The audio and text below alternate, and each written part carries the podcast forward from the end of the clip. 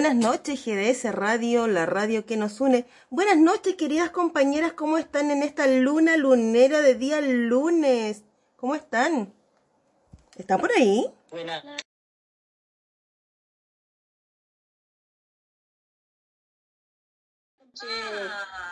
de Avellaneda, Buenos Aires, Argentina. Primer lunes de abril. La luna de Avellaneda.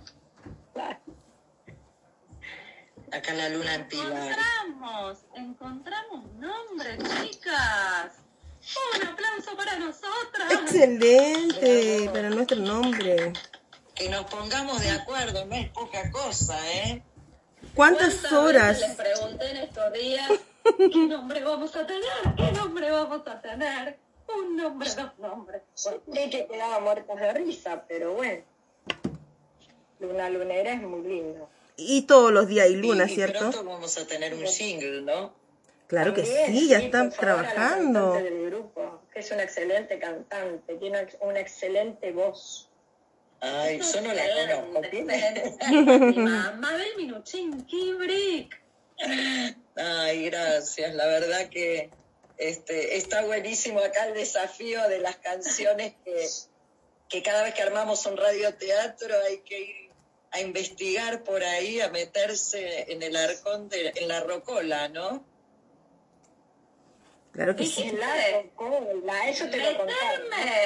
Y, y se me vino a la mente un sarcófago. Me quedé con el humor negro, no me lo puedo sacar. ¿Tipo de vampiro así? ¿Como de vampiro? Cleopatra, entonces. No me puedo quitar el humor negro. Perdonen mi voz, pero la verdad que estuve con una angina galopante. Tu voz suena súper bien, pero lo raro es que estás de lado. ¿Qué te pasa? Lo que me pasa es que me olvidé de cargar el celular. Ah, Y tiene la ficha de carga justo de coté. mm, Es como si te estuvieras poniendo gotitas en el oído. claro, ahí poniéndole ¿no? gotita. Ahí, ahí me di Claro. vuelta para estar con vos, Varien, por, por lo menos. Yo creo que si todas se tuercen como yo. A ver cómo se hace aquello. Ah, bueno, no, pero esto da Como vuelta. tú digas, es mejor. Oh, me va a doler el cuello así. Para mí es mejor. Quedó al revés. Y ya estamos acá en el Facebook de GDS Guillermo San Martino Daniel en esta noche especial, esta noche de lunes lunero, cascabelero. Y nos puedes dejar tu saludo, tus mensajes. La primera en llegar esta noche fue María Vanessa de Canadá. María Vanessa está tan lejos y llega de las primeras. Genial, María Vanessa, bienvenida. Dice ya en sintonía, lo mejor de lo mejor. Gracias, GDS Radio Mar del Plata. Y chicas, ¿cómo estuvo, ¿cómo estuvo su fin de semana? ¿Cómo lo pasaron? Bien, yo de cumple. De cumple yo fui a, a ver una película, fui a ver un show, a una big band, como, lo- como las de los años 40, hermoso. Este, así que mucha actividad artística y social. Qué bello. Saben que mi, mi presidente de Chile está de visita en Argentina. Así que ahí está. Sí, Me va a traer una docena de facturas que le encargué. Media luna, ¿no? Facturas, media luna, de todas esas masitas ricas. Mmm, Sí, qué delicia. ¿no? Y estaba toda la, la comitiva chilena eh, frente a la comitiva argentina. y Me, me, me, me encantó el equipo que tiene armado el presidente eh, con mujeres, hombres, con todos, así como Sí. Muy ejecutivo. Eso es muy bueno. En vez de hablar mucho, pone a las mujeres donde tienen que ir y ya sin, sin tanto sin tanta vuelta, ¿no? Epa, ¿cómo es eso? ¿Cómo es eso? ¿Dónde tienen que ir las mujeres? Eh, a los mismos lugares que los hombres. Ah, ya, ya, Claro. muy bien. Claro que sí. Claro que sí. Igualdad. Yo creo, ¿Qué yo crees? creo que es momento de terminar con el tema de los géneros. ¡Qué mole! Claro, pero está bueno que los que no hablan tanto de que van a hacer cosas, y eh, a mí me gusta cuando se ve realizada Claro. la, la cuestión. Por eso, por eso soy yo la que saqué el tema, porque me encantó ver eh, la, la foto donde estaban, que se reúnan dos países vecinos, está muy bueno y ojalá que puedan acordar cosas, este, cosas buenas, pero vi eh, la comitiva que entre ellos hay ministros, embajadores y todo. Eh, creo que la mayoría en realidad en Chile es de mujeres. o sea, hay como una, una cantidad más o menos justa para, para ambos lados, sí. Eh, pero ¿sabes qué? en nuestro, en nuestro y en Argentina hay dos. Había una, una por ahí y otras y que, que son muy eh, problemáticas. Entonces me gusta cuando, cuando veo eh, que, que, que se, se, plasma naturalmente sin tanta cosa, que se arma un equipo igual, igual, ¿no? Como que el que le toca el puesto es porque le corresponde, sea mujer o sea hombre. Lo importante es que funcione, que sea funcional, ¿cierto? Y yo les quería comentar, bueno, lo que nos están escuchando, que somos integrantes del grupo Auténticos del Irantun y que en nuestro grupo también muchas veces de radioteatro eh, tenemos que hacer voces de hombres siendo mujeres o mujeres haciendo voces de hombres, que también eso del género no, no es tema en nuestro grupo. Y también se han hecho animales. Animales también, por supuesto. y también nos hemos desdoblado. ¿Cómo me reí, chicas? No es para reírse, pero en el capítulo de Doña Flor, el de ayer, que estuvo fantástico, estuvo, alucinante. No me a reír que me atoro. Hoy lo retransmitieron. Traga, traga, toma agua. Me atoro, me atoro. Ay, no, me morí con Vane, con Sil, Marcos, los integrantes de nuestro grupo, que hicieron dos o tres personajes cada uno. No, María, también hiciste varias. Estuvo muy divertido, Esa sí. línea, por Dios. Ay, no, que a mí me salía, se me iba el turco, se me iba el francés, que hay alguien que quería que yo cante en francés. No sé. Bueno, justamente, ah, no sé, justamente en algo que va a pasar hoy. Pero Silvia dijo que para los trabalenguas no servía. tenía que grabar y, claro, se me había el tono de, lo primero que grabé. Encima que, que, la amiga, que la otra amiga. Que... y fue muy cómico porque yo me tentaba, me tentaba y no podía grabar y tenía que borrar. Estaba tentada. Sí, es muy gracioso este, cuando lo escuché yo me tenté, aparte a ver, el que no conoce dice, wow, hay un montón de personajes. Uh, un staff grandioso. Nosotros nos escuchamos todo el mundo y ya no sabemos, la centroamericana, no me mató. Espectacular, así que vale la pena que lo escuchen. ¿Y cómo tienen que hacer para escucharlo? Muy fácil. A ver, Silvita, cuéntanos cómo, cómo se hace para llegar a nuestro grupo Auténticos de Leanto. No, me hace que no, que sí, que no, que... Hasta hoy día está hablando en lenguaje de señas. ¿Qué le pasa, Silvita? Yo sé por qué no quiere decirlo. ¿Por qué? ¿Por qué? no quiere ser famosa. Seguramente fue a sacar algunas fotocopias al lado de un local. Ay, Silvia, te fuiste de compras. Porque, ¿qué pasó acá? ¿Qué te compraste? la parejita feliz que había, se me llevaron la impresora. Quedé sin impresora. Todavía no fui. Ah. la tía Silvia, más conocida como Silvia Olivera, Torres, el apellido artístico. No sé, ella va muy seguido a un lugar llamado fotocopiadora y al lado de la fotocopiadora donde hacen impresiones, ella está siempre muy entusiasmada de tener rápido su guion. Vamos una tanda. Aro, aro, aro, aro. Perdón, ya está, volvimos. Entonces, ¿qué es lo que quiere hacer la tía Silvia? ¿Qué le pasa, Silvita? Está apurada de tener las copias cuando las puede leer de la compu, del celu, al lado de la fotocopiadora, en ese barrio tan afamado mm. del partido de Avellaneda. Barrio Malero fue, Piñeiro. ah, Piñeiro. ¿Y qué hay allá? un sex shop. Ella quiere ir. Y dale con el sex shop. Un sex shop. Eso hay, Silvita. un día desde ahí. hacer el- Un despacho en directo. No, no, yo no. Vengan ustedes, que a ustedes no las conocen en el barrio. ¿Pero qué tiene que te conozcan, Vamos a- Silvita? Pero ni loca. Después te van a gritar. Silvita, ¿te funcionó? ¿Cómo te funcionó, Silvita? Vengan ustedes, yo las acompaño. Las dejo y me voy. ¿Con quién? ¿Con quién nos dejas? A ustedes, con el señor que atiende. ¿Con ¿Quién es el ¿Cómo señor se que dice? atiende? ¿El sex shopero? El sexchopero yo creo que debe ser. El hotero. El sex shopero suena como a shop de cerveza. Claro, de shop. Sex shopper, ¿quién es? El que va a comprar. Y sex shopper. Y sex shopero, Mira, Silvita. eh, Va a comprar con la birra en la mano. Eh, dame, Ese dame acá, dame, dame uno de esos juguetitos, vamos, que, que hace como una vibración para. No, por aquí me dicen que Silvita quiere probar esos juguetitos con el fotocopiador. Silvita, por Dios. No, que es una chica.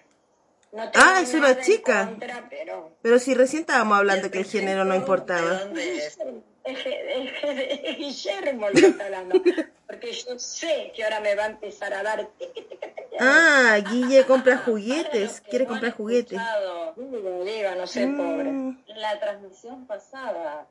Ah, ocurrido un intríngulis. Empezamos. Una pica tremenda entre Silvia Olivera y el dueño de la radio, Guillermo San Yo pensé que hoy día no teníamos programa por ese impas. Pensé que no íbamos a tener programa y dije, Yo no. pensé que ya no. Dije, el lobo marino se va a enojar con... Va, perdón. no la teníamos.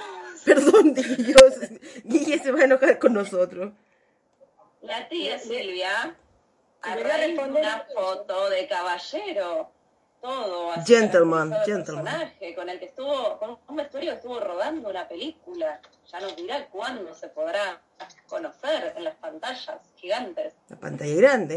Él, muy, muy, muy contento, la compartió por Facebook. Y entonces, no sé por qué estoy hablando así, parece un dibujo animado. Y. Entonces la tía agarró y dijo, la verdad, estaría mejor que Guillermo San Martino se pusiera, en vez de los lobos marinos que están en la entrada de Mar del Plata. Bueno, no en la Oh, entrada, pero están ahí en el centro de Mar del Plata. No le veo lo malo yo. Y sigo pensando... es que no, no, no es malo, es chistoso, Silvia. Es muy gracioso cómo vas a cambiar a, a pensando, Yo Guillermo. sigo pensando que no. ¿Cómo vas a cambiar a Guillermo, nuestro director de la radio, tan galante, ahí con esa estampa, por unos lobos marinos gordos y fofos? Pero para mí no está mal. No está mal. Yo, lo- la verdad, lo que quisiera es que quienes nos estén escuchando por primera vez o desde siempre puedan responder esta encuesta. ¿Piensan que estaría bueno, sobre todo la gente que vive en Mar del Plata, estaría bueno sacar a los lobos marinos, sacar ese ícono de Mar del Plata y poner la figura de Guillermo Daniel San Martino? Con la que diga No. GDS Radio No. Mar del Plata, ¿eh?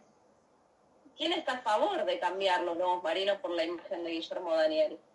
Mm, buena pregunta, buena pregunta. Pero yo creo que los lobos marinos deben estar muy halagados de cambiarse por, por Guille, ya deben estar cansados que los miren a ellos.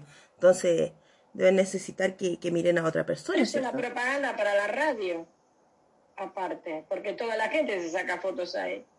¿Es verdad? Claro, le viene bien. Yo creo que podría estar bueno. Lo que pasa es que, bueno, la impronta de la tía Silvia es como rara, porque dijo, ¿por qué no sacamos a los lobos marinos? Quedaría mejor Guillermo San Martín. ¿Y quién les parece Sí. mejor si cambiamos al obelisco? Porque aquí hay una foto, mira, María Coco Saavedra nos pone buenas noches en mi ciudad, Washington DC, y también tienen un obelisco allá, María Coco. Porque puso... Dice, el obelisco está en varias partes, en varias ciudades tienen obelisco. Sí, en varios Acá países en también. Argentina. No, en otras ciudades. En otras ciudades en también, otros sí. países también. Ah, ah, ah, ah, porque creo que hay dos en el mundo, ¿no?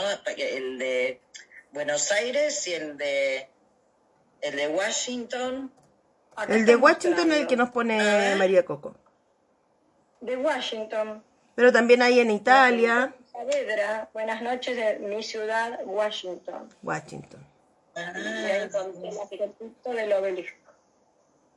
Bien. Después creo que en Egipto hay como También hay en Egipto, ¿no? sí.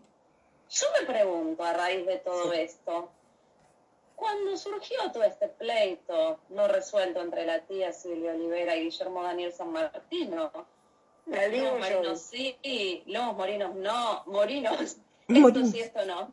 Mabel hizo una tirada de chin.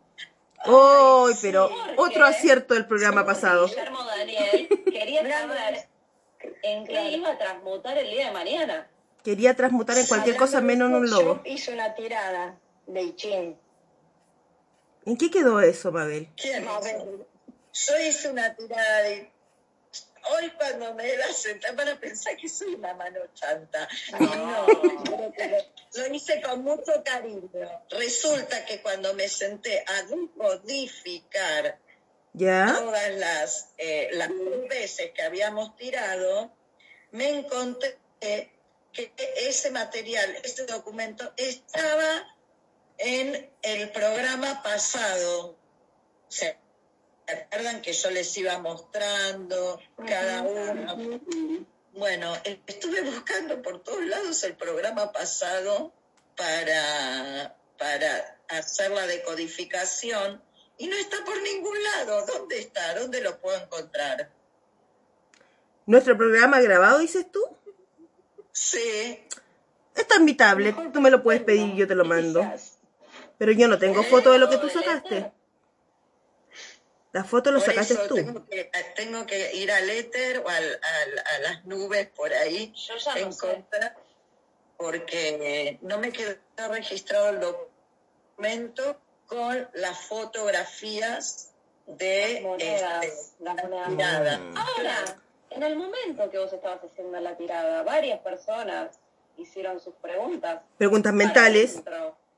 Sí. Claro, entonces cuando vos puedas resolver esa tirada, si es que en algún momento se resuelve, si es que en algún momento encontramos las fotografías, el programa, bueno, son muchas cosas que tenemos que ir encontrando. ¿No pueden mandar las preguntas por privado y cuando hacemos la tirada sacamos la foto bien todo este ordenadito y ahí este porque teniendo todas la- la- las hexagramas armaditos con eso se puede eh, conseguir la, la la no el diagnóstico sino la, la doctora Yo creo que es complicado. Es complicado el lugar en el que te pusimos. Es muy complicado. Porque Mar del Plata puede llegar a cambiar su fisonomía a partir de esto. Claro que sí. Yo accedí. Claro, a ver, yo- el I Ching es algo, todo lo que son fórmulas o cosas que se conjugan, son muy interesantes hasta lo, lo astrológico. Hay que saber de astrología mucho, es verdad. Pero en el I Ching no era complicado. Porque ¿Y en qué parte se nos complicó a nosotros? No, presencial no es complicado. Si vos estás frente a una persona no es complicado. Pero este, acá el tema es que tenía que tirar las monedas con las mismas moneditas este, y, y no me quedaron las fotos documentadas. Y el tiempo, ustedes saben que el tiempo de la televisión, el tiempo de la radio vale oro. Mm. Bueno, yo creo que si no se llegan a encontrar esas fotos, la emisión de la radio y todas estas pruebas que datan que realmente hiciste esa gran tirada de Chin, va a haber que volver a repetir. Yo creo que sí. Otra vez tengo que buscar las muestras. Mira, yo me voy a la segura, yo... Yo pensé que se iban a olvidar. No, que nos vamos a olvidar. Si lo del ICHIN virtual no resulta, es buscar otra manera.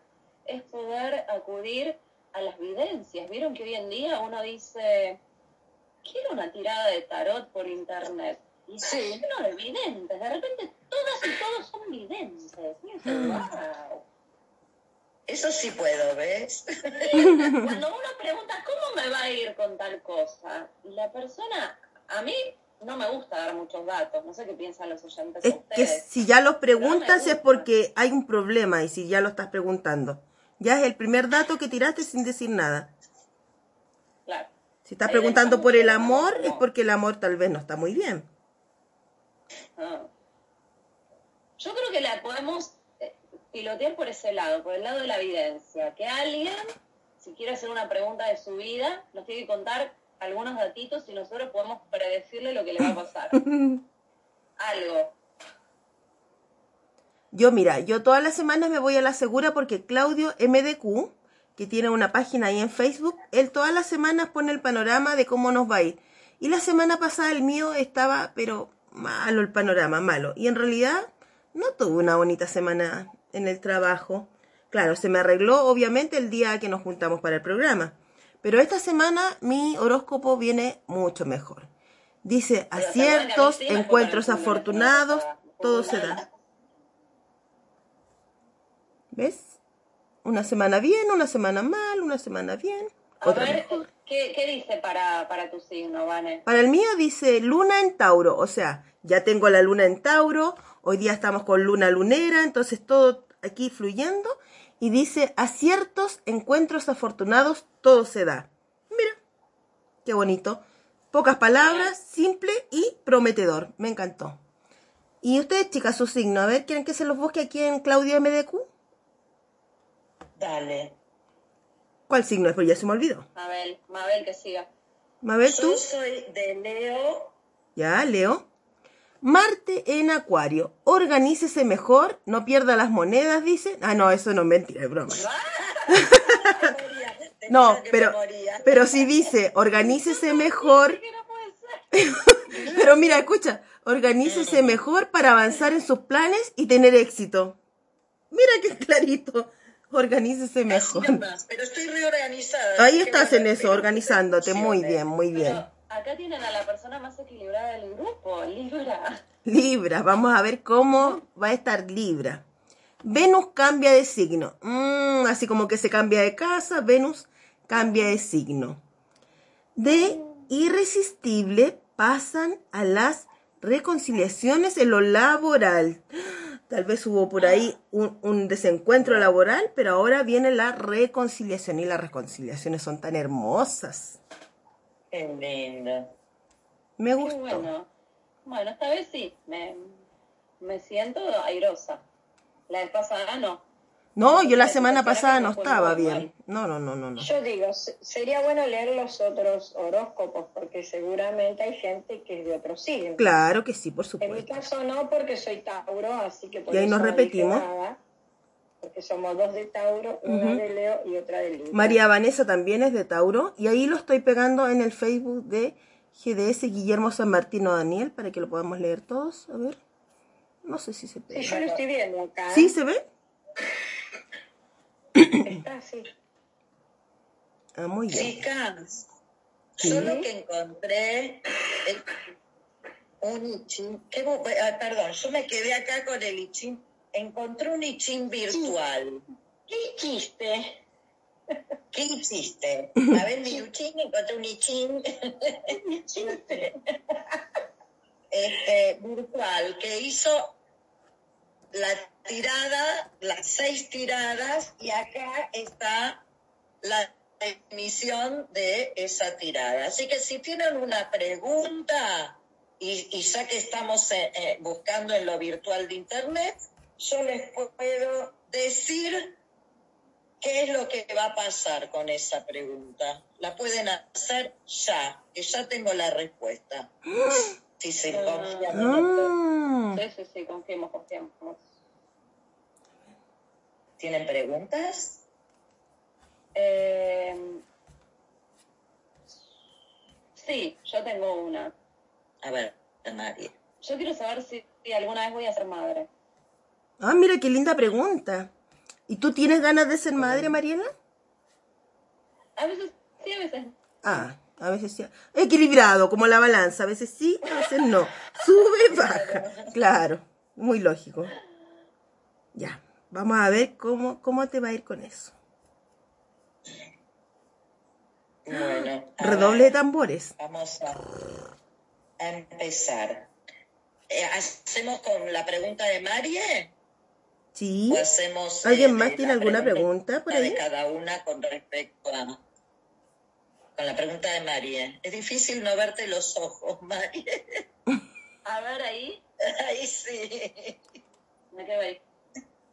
Ahí está. Contestamos entonces tu pregunta. Tan. Bueno, en el primer hexagrama te salió la abundancia. Hexagrama declinación 55, la abundancia. Chen, lo que despierta, trueno, li, lo oscilante llama. Apa, lapa. ¡Apa la popa! Ese otro, ese otro dialecto. Chen es movimiento, Li llama, cuyo atributo es la claridad, que a través del movimiento produce crecimiento y abundancia. A la que se viene el Cristo. Se viene el crecimiento. El hexagrama pinta una civilización avanzada. A la mierda. O sea, no, no un crío, una civilización. Avanzada. Toda, toda una civilización. condiciones de abundancia Ajá. tan excepcionales. Oye, Que se pongan con... Iba a hacer un chiste, pero bueno, no vamos a hablar de política porque como yo no soy ni un partido ni del otro, siempre me doy el lujo de hacer algún chascarrillo, no quiero que nadie se lo tome a mal. Iba a decir, vayan poniéndose con los planes sociales. Y porque excepcionales. Después, hexagrama, el segundo hexagrama. No, mire. ¿Qué dice, por Dios? A ver, ¿Qué es eso? Fuego. Nacimiento. El hexagrama nacimiento. Menos mal que Gabriel Aníbal no está escuchando lo que ustedes dicen. Si no se desmaya. Como está en el mismo cuarto que yo, el retorno de la radio haría que acople todo. Entonces escucha solamente mi parte. No Acoplar, sabe- no eso se necesita para tener hijos. Mariela. Acoplar, eso se necesita para tener hijos. Desde ya. Dice, lo adherente. Ah, bueno, no, no, no. Esto parece, parece como, no, no, no, no, no lo puedo creer. Estoy no, no, no, no. ¿Viste? Li, lo oscilante, fuego, li, lo oscilante, fuego. Te habla de las combinaciones, ¿no? El trigrama representa a la hija del medio. El fuego no tiene forma deci- definida, pero oscila para intentar quemar el objeto que alumbra. El fuego sale de la tierra. Ah, bueno. No, esto Es como el signo del bebé, parece, me suena eso a mí. Me suena como a signo de acá bebé. está la interpretación. Ajá. Hexagrama de declinación, el presente, la abundancia. Muestra al hombre cómo aprovechar los periodos de grandeza previendo las futuras caídas. Mediante la claridad y el progreso logra el hombre la grandeza preparándose para futuro. Bueno, es, es el círculo que uno va... Claro, la gente no ve eh, las señas que me están haciendo mis amigas compañeras de equipo. No, no, no, no. Esto es muy, muy, muy atosigante, chicas. Estoy sintiendo como entre la espada y la pared sin aire. Ay, mira qué lindo esto que dice. Para el presente, pasamos una época en la que los impedimentos han sido superados. Vamos por el camino de lograr que nuestros planes y deseos se cumplan en forma grande. Hay claridad en los movimientos. El avance ha sido vertiginoso y es de aquí de donde se puede sacar una conclusión. Es ahora cuando debemos cuidar de lo alcanzado. La caída puede ser vertiginosa, pero sin embargo es cuestión de no estar triste y disfrutar de lo alcanzado y seguir avanzando. Mira qué bien. Bueno, genial. La verdad que no me imaginé algo tan, tan, tan claro. Yo tengo un tema musical para ti, para que aproveches este momento. La vida es un carnaval. La vida es un carnaval. De Celia Cruz. Ah, sí, sí, sí, sí.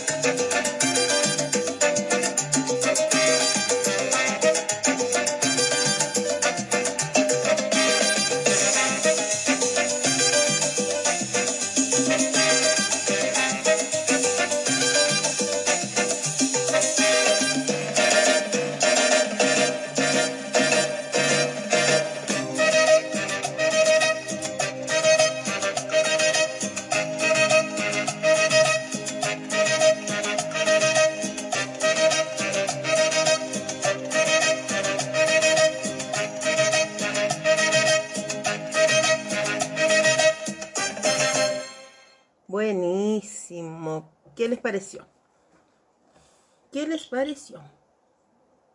Chicas, ¿están ahí? Energía pura. Energía.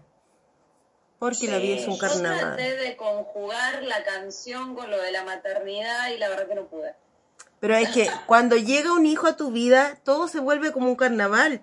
Llantos, cambiar pañales, ir para allá, ir al doctor. No te olvides. Un carnaval, es un carnaval. Para... Claro, para que haya carnaval hay que apretar el pomo nomás para tener un hijo también. Ahí, ahí estaba la relación. Ay, estaba. chicas, ay, chicas. Hablando de carna, estaba en el carnaval. Antes claro. yo con el pomo. De la espuma, del papel picado, de la serpentina, de las moscas. Sí. Mira, ahí está María Vanessa bailando. Diana Rosas Núñez Díaz de Chile también bailando. Catita también bailando de Chile. Uf, bailando todas las chicas. ¿Y saben qué? Me pasó algo terrible. Terrible. Miren, ¿Qué te pasó? traje mi copa, pero no traje nada para beber. Pero qué tremendo. Tu copa está vacía. Mi copa, mi ¿Qué copa está a hacer? vacía. Está vacía. Bueno, Necesitamos este, un, un delivery de vinos, un auspiciante de vinos. un espumante, algo que, que llegue rápidamente acá donde estamos, ¿cierto? ¿Y ustedes están tomando algo? ¿Están comiendo algo o no? Yo siempre lo mismo. Vodka. Yo tenía una agüita, pero se me terminó. Yo tomé un vinito y después me hice una limonada de la huerta. Estoy a full, con cosas Ay, qué nuevas. rico, ¿qué? Qué rico es tener una huerta en casa. Le, le creció el repollo colorado a Mabel. Me creció el repollo. Pero las guaguas vienen de los repollos, ¿no? Los bebés no vienen de los repollos, dicen por ahí. La verdad que este grupo es súper finoli. ¿Se acuerdan la palabra finoli? Sí. Sé. Finoli. Acá vale, ¿Quién se decía finoli? mucho finoli como el lumpardo, como Ya. una persona fina, Ujú. pero el lenguaje así como más, más de barrio, más, Más, popular. más grotesco, ¿sí? Finoli, Sí, finoli, este, o también fifi, ¿no? claro. ¿Qué fifi que sos? La persona muy quisquillosa. Aquí Fifi es como muy fino. Quisquillosa, ella como le decimos. Insoportable, bueno, muy fifi. Fifi. Qué bien que, que se usaban las palabritas antes. Pero ¿por qué que somos muy fifi nosotras? No, no, no, no, nosotros no. Nosotros somos lo más de lo más.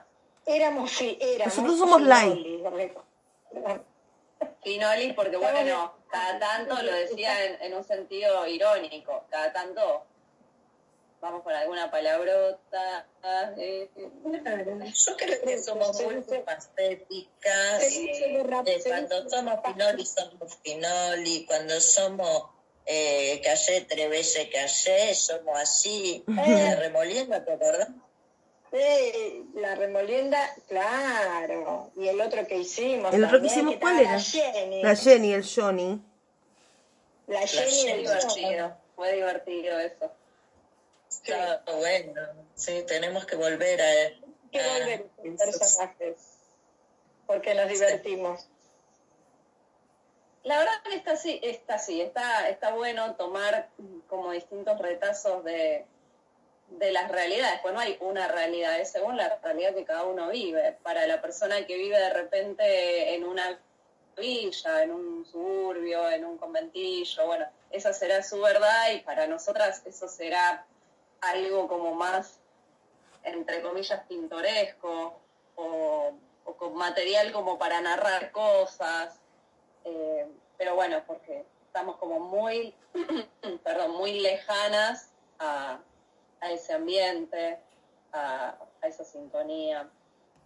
Y les quería comentar que, eh, bueno, como, como ya saben, pero comentar a los oyentes, que estuvimos entrevistando a la directora de un grupo de teatro comunitario llamado Mate Murga, que cumple ya 20 años este grupo de teatro comunitario. 20 años. Y no solamente es celebrar y felicitar al grupo que es oriundo de uno de los barrios más conocidos de Capital Federal de Argentina, que es Villa Crespo, sino que van a tener la oportunidad de irse de gira a Portugal y hacer funciones de una de, de uno de sus espectáculos que se llama Herido Barrio, que data del año 2016, que hicieron muchísimas funciones a lo largo del tiempo, o sea, desde el 2016 hasta la actualidad.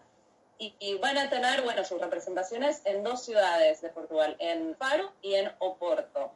Eh, Tuvimos la posibilidad de entrevistar a la directora que se llama Edith Sher Y, bueno, le preguntamos sobre lo que siente con respecto a, dirigir un grupo de teatro comunitario y bueno, las distintas sensaciones de haber sido elegido para eh, poder viajar. Eh, para aquellos que no tengan mucha idea de, qué es un grupo de teatro comunitario. Es un grupo formado por muchísimas personas, no 10, no 20. Aquí se ve, pero un grupo gigante. Voy a poner una foto para que lo puedan ver.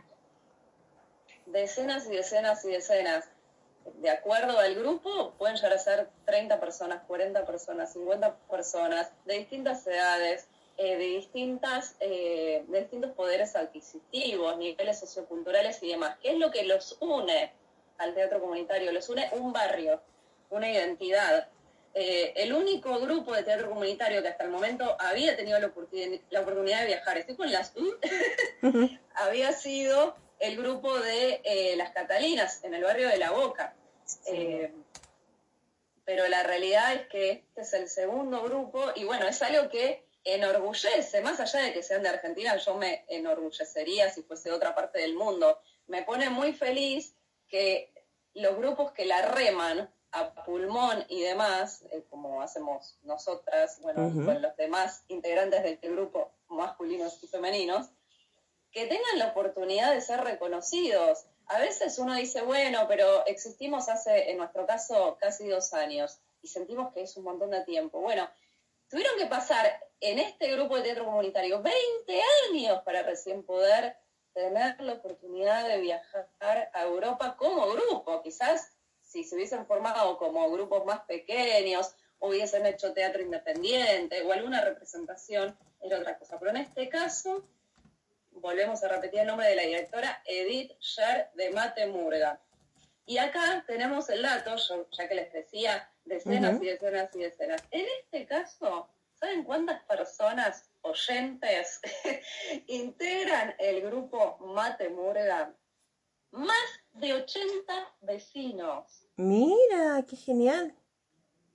Entonces, estamos hablando de una cosa y de un fenómeno maravilloso. Y, bueno, eh, cuando vos dispongas, Juana, cuando vos quieras, que puedan escuchar la voz de, su directora, de Edith Sher, y bueno, y agradecerle por el tiempo que se tomó en brindarnos, eh, bueno, su calidez, el entusiasmo y una parte, un retazo de su historia.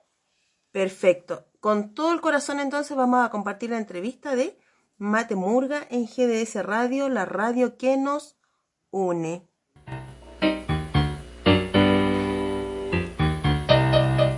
Cuando digo teatro comunitario siento emociones muy intensas. Siento un gran deseo, siento que la vida tiene mucho sentido, Siento que esta práctica transformó mi vida y la de muchas personas. Siento el acompañamiento de mucha gente. Siento desmesura, que desafiamos lo que se supone que en la vida es de una sola manera, pero que gracias a nuestra práctica puede ser de otra manera. Siento vértigo a veces. Hacer teatro comunitario es una decisión de vida. Eh, en mi caso implica también la certeza de que me realizo como artista, porque mm, amo dirigir a mis compañeros, vecinos del barrio, de otros barrios aledaños y de otros que vienen de lejos también. Amo construir con ese imaginario universos de ficción, relato, mirada. Creo que todo eso siento cuando digo teatro comunitario.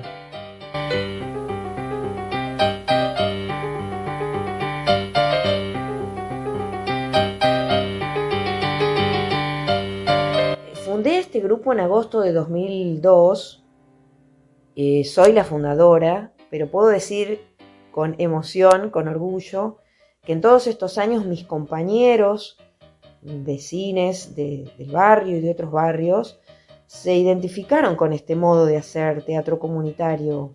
Eh, de alguna manera también me eligen, ¿no? Porque hay un modo de hacerlo. Esto implica mucho más que contar la memoria, lo cual desde ya es muy importante, fundamental, ineludible, pero es también crear relato, ficción, desde una mirada de mundo en la cual lo territorial es fundamental, también la identidad, la celebración, eh, pero es poner el arte, la creatividad, en el centro de la vida de la comunidad de la cual una forma parte.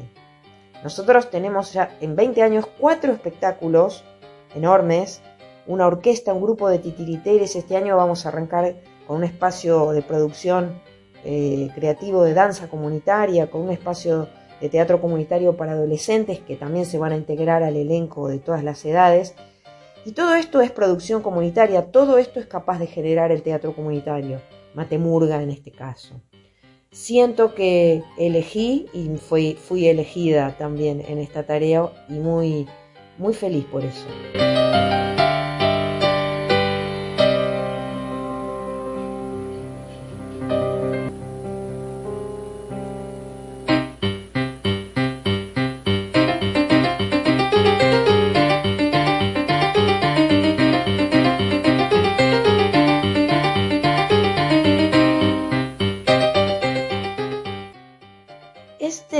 proyecto anhelado, edificado durante muchísimo tiempo. Eh, eh, se sabe, ¿no? Digo, las cosas no salen de la nada, hay historia, hay vínculos previos, talleres, direcciones de espectáculos que hice en años previos en este país, en, Portugal, vínculos con el Festival Meche en primer lugar y otros que se fueron dando. Hay también grupos de teatro comunitario en Portugal creados a instancias y con el entusiasmo y con el modo de trabajar que pude transmitir en viajes anteriores. Por ende, la expectativa es enorme porque la llegada de un grupo como Matemurga, que tiene 20 años, que este año, que 2022 cumple 20 años, con un espectáculo que ya tiene muchas funciones encima, es por un lado un gran estímulo para los grupos jóvenes de Portugal y los que están por formarse, y también, por otra parte, es un enorme canto a la esperanza, podemos decir, una enorme apuesta a lo que colectivamente se consigue, eh, es decir, objetivos que, en soledad no son posibles. Es un logro enorme para Matemurga, que fue invitado antes de la pandemia, que sobrevivió y creó durante el periodo de aislamiento y que remontó este viaje muy a pulmón porque tenía un enorme deseo y una gran conciencia de la importancia de este proyecto mis expectativas tienen que ver con que todo eso eh, se, concrete, digamos, todo ese deseo, ese gran deseo, y con que mis compañeros disfruten mucho y sientan en sus cuerpos esto que estamos logrando, para que ellos, a su vez, puedan transmitirlo a otros y cada vez más personas sepan que juntas pueden transformar su destino y vivir de otra manera.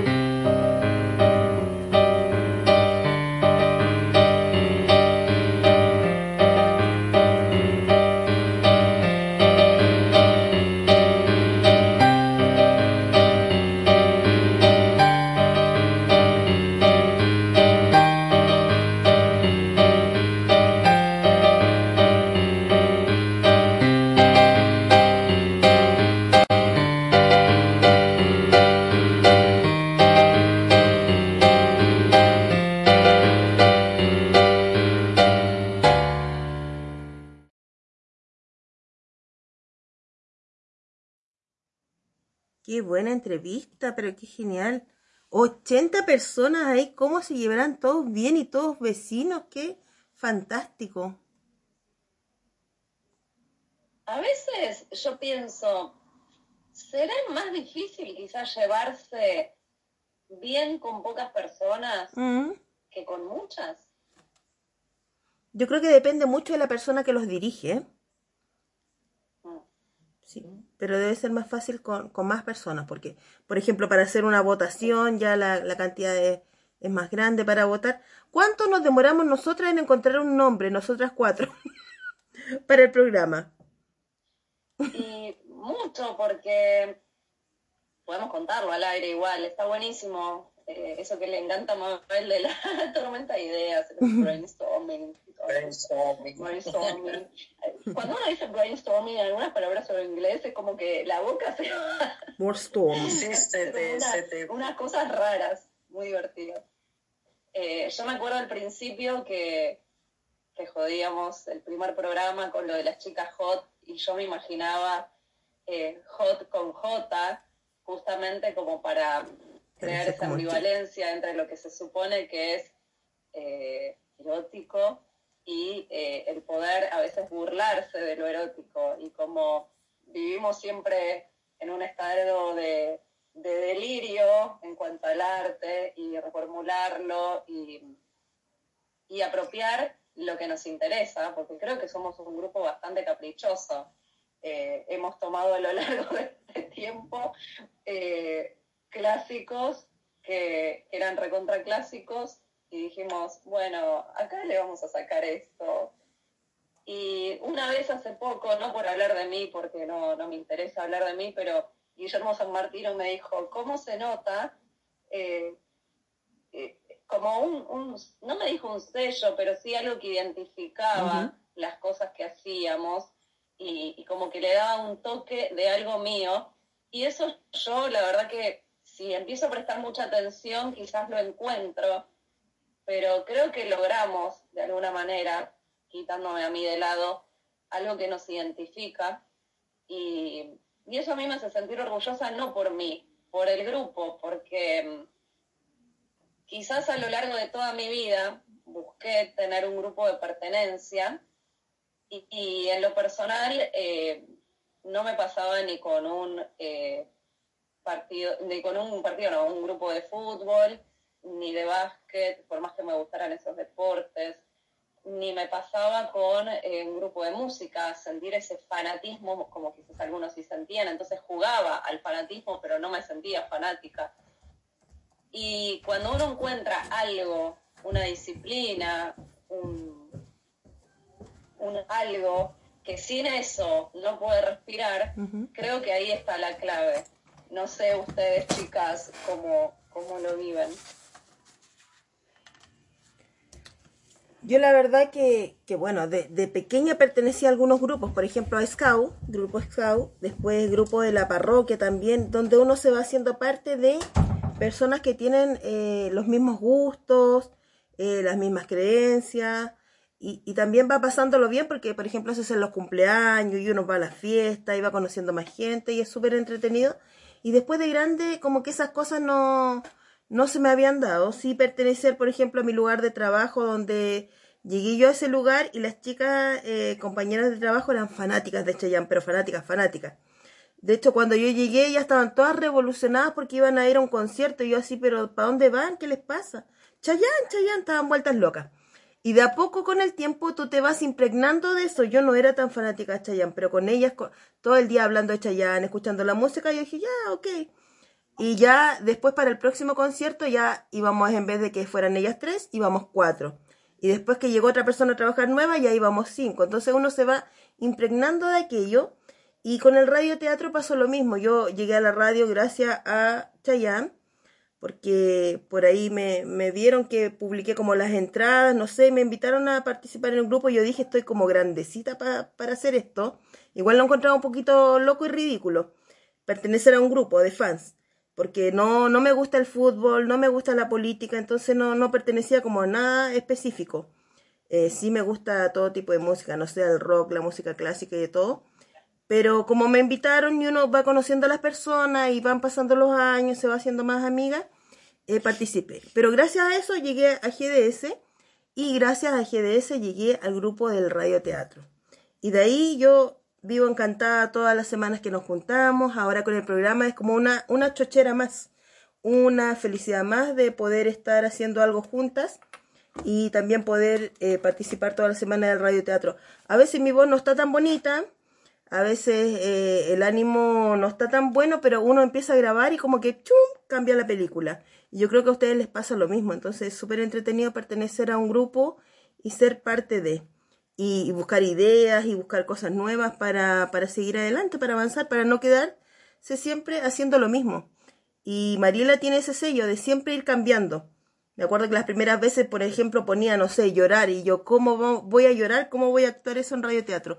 O reír. Ahora la risa así, risa falsa me sale, pero fácilmente. Eh, o, o correr, no sé, Tenemos nuestro clip de de risas. de todos que se llama. La risa de todo esa es buenísima, muy, muy buena. Y a las chicas yo creo que les pasa lo mismo con, con el grupo.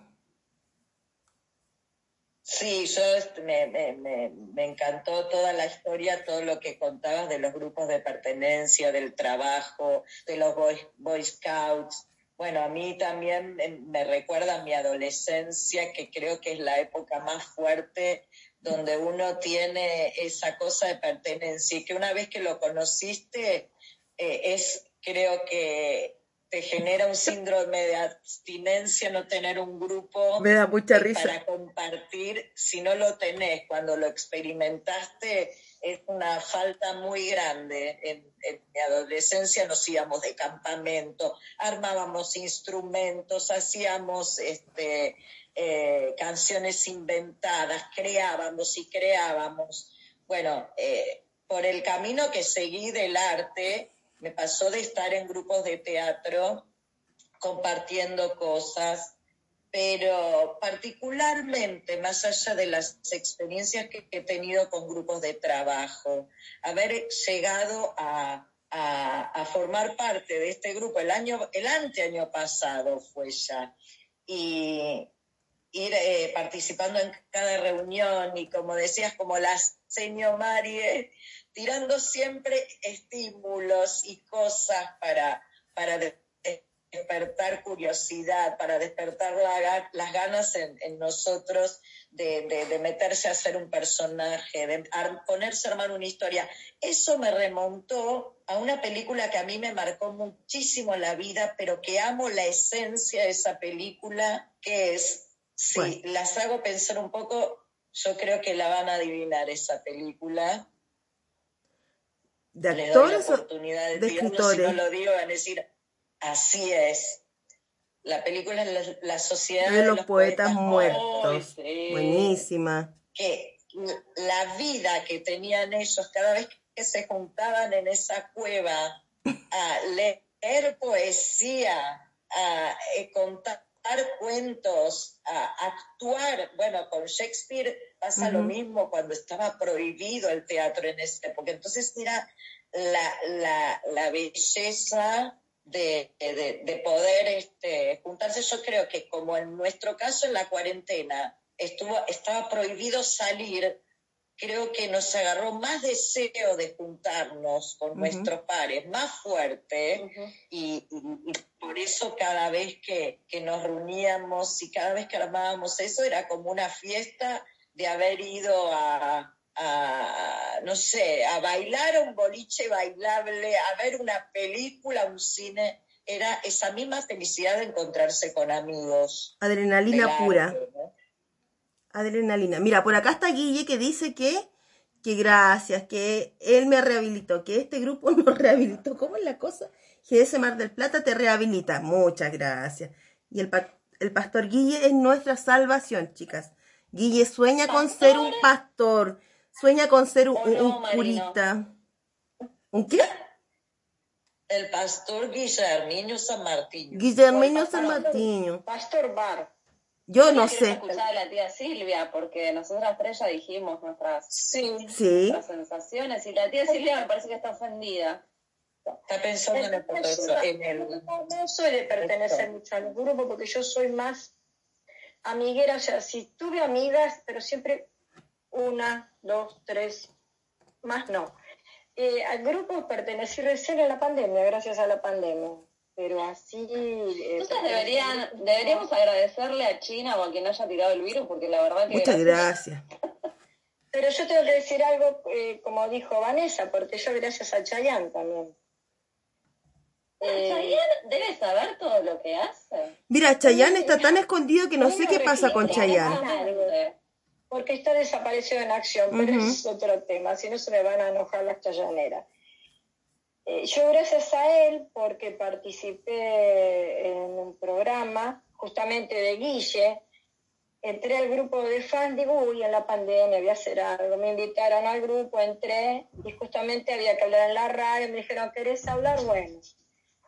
Escuchando el programa, hay una chica que la presenta a Guille y dice, yo soy Mariela, estoy bu- buscando voces para radioteatro. Y yo digo, Hola, busco "Ay, yo voces".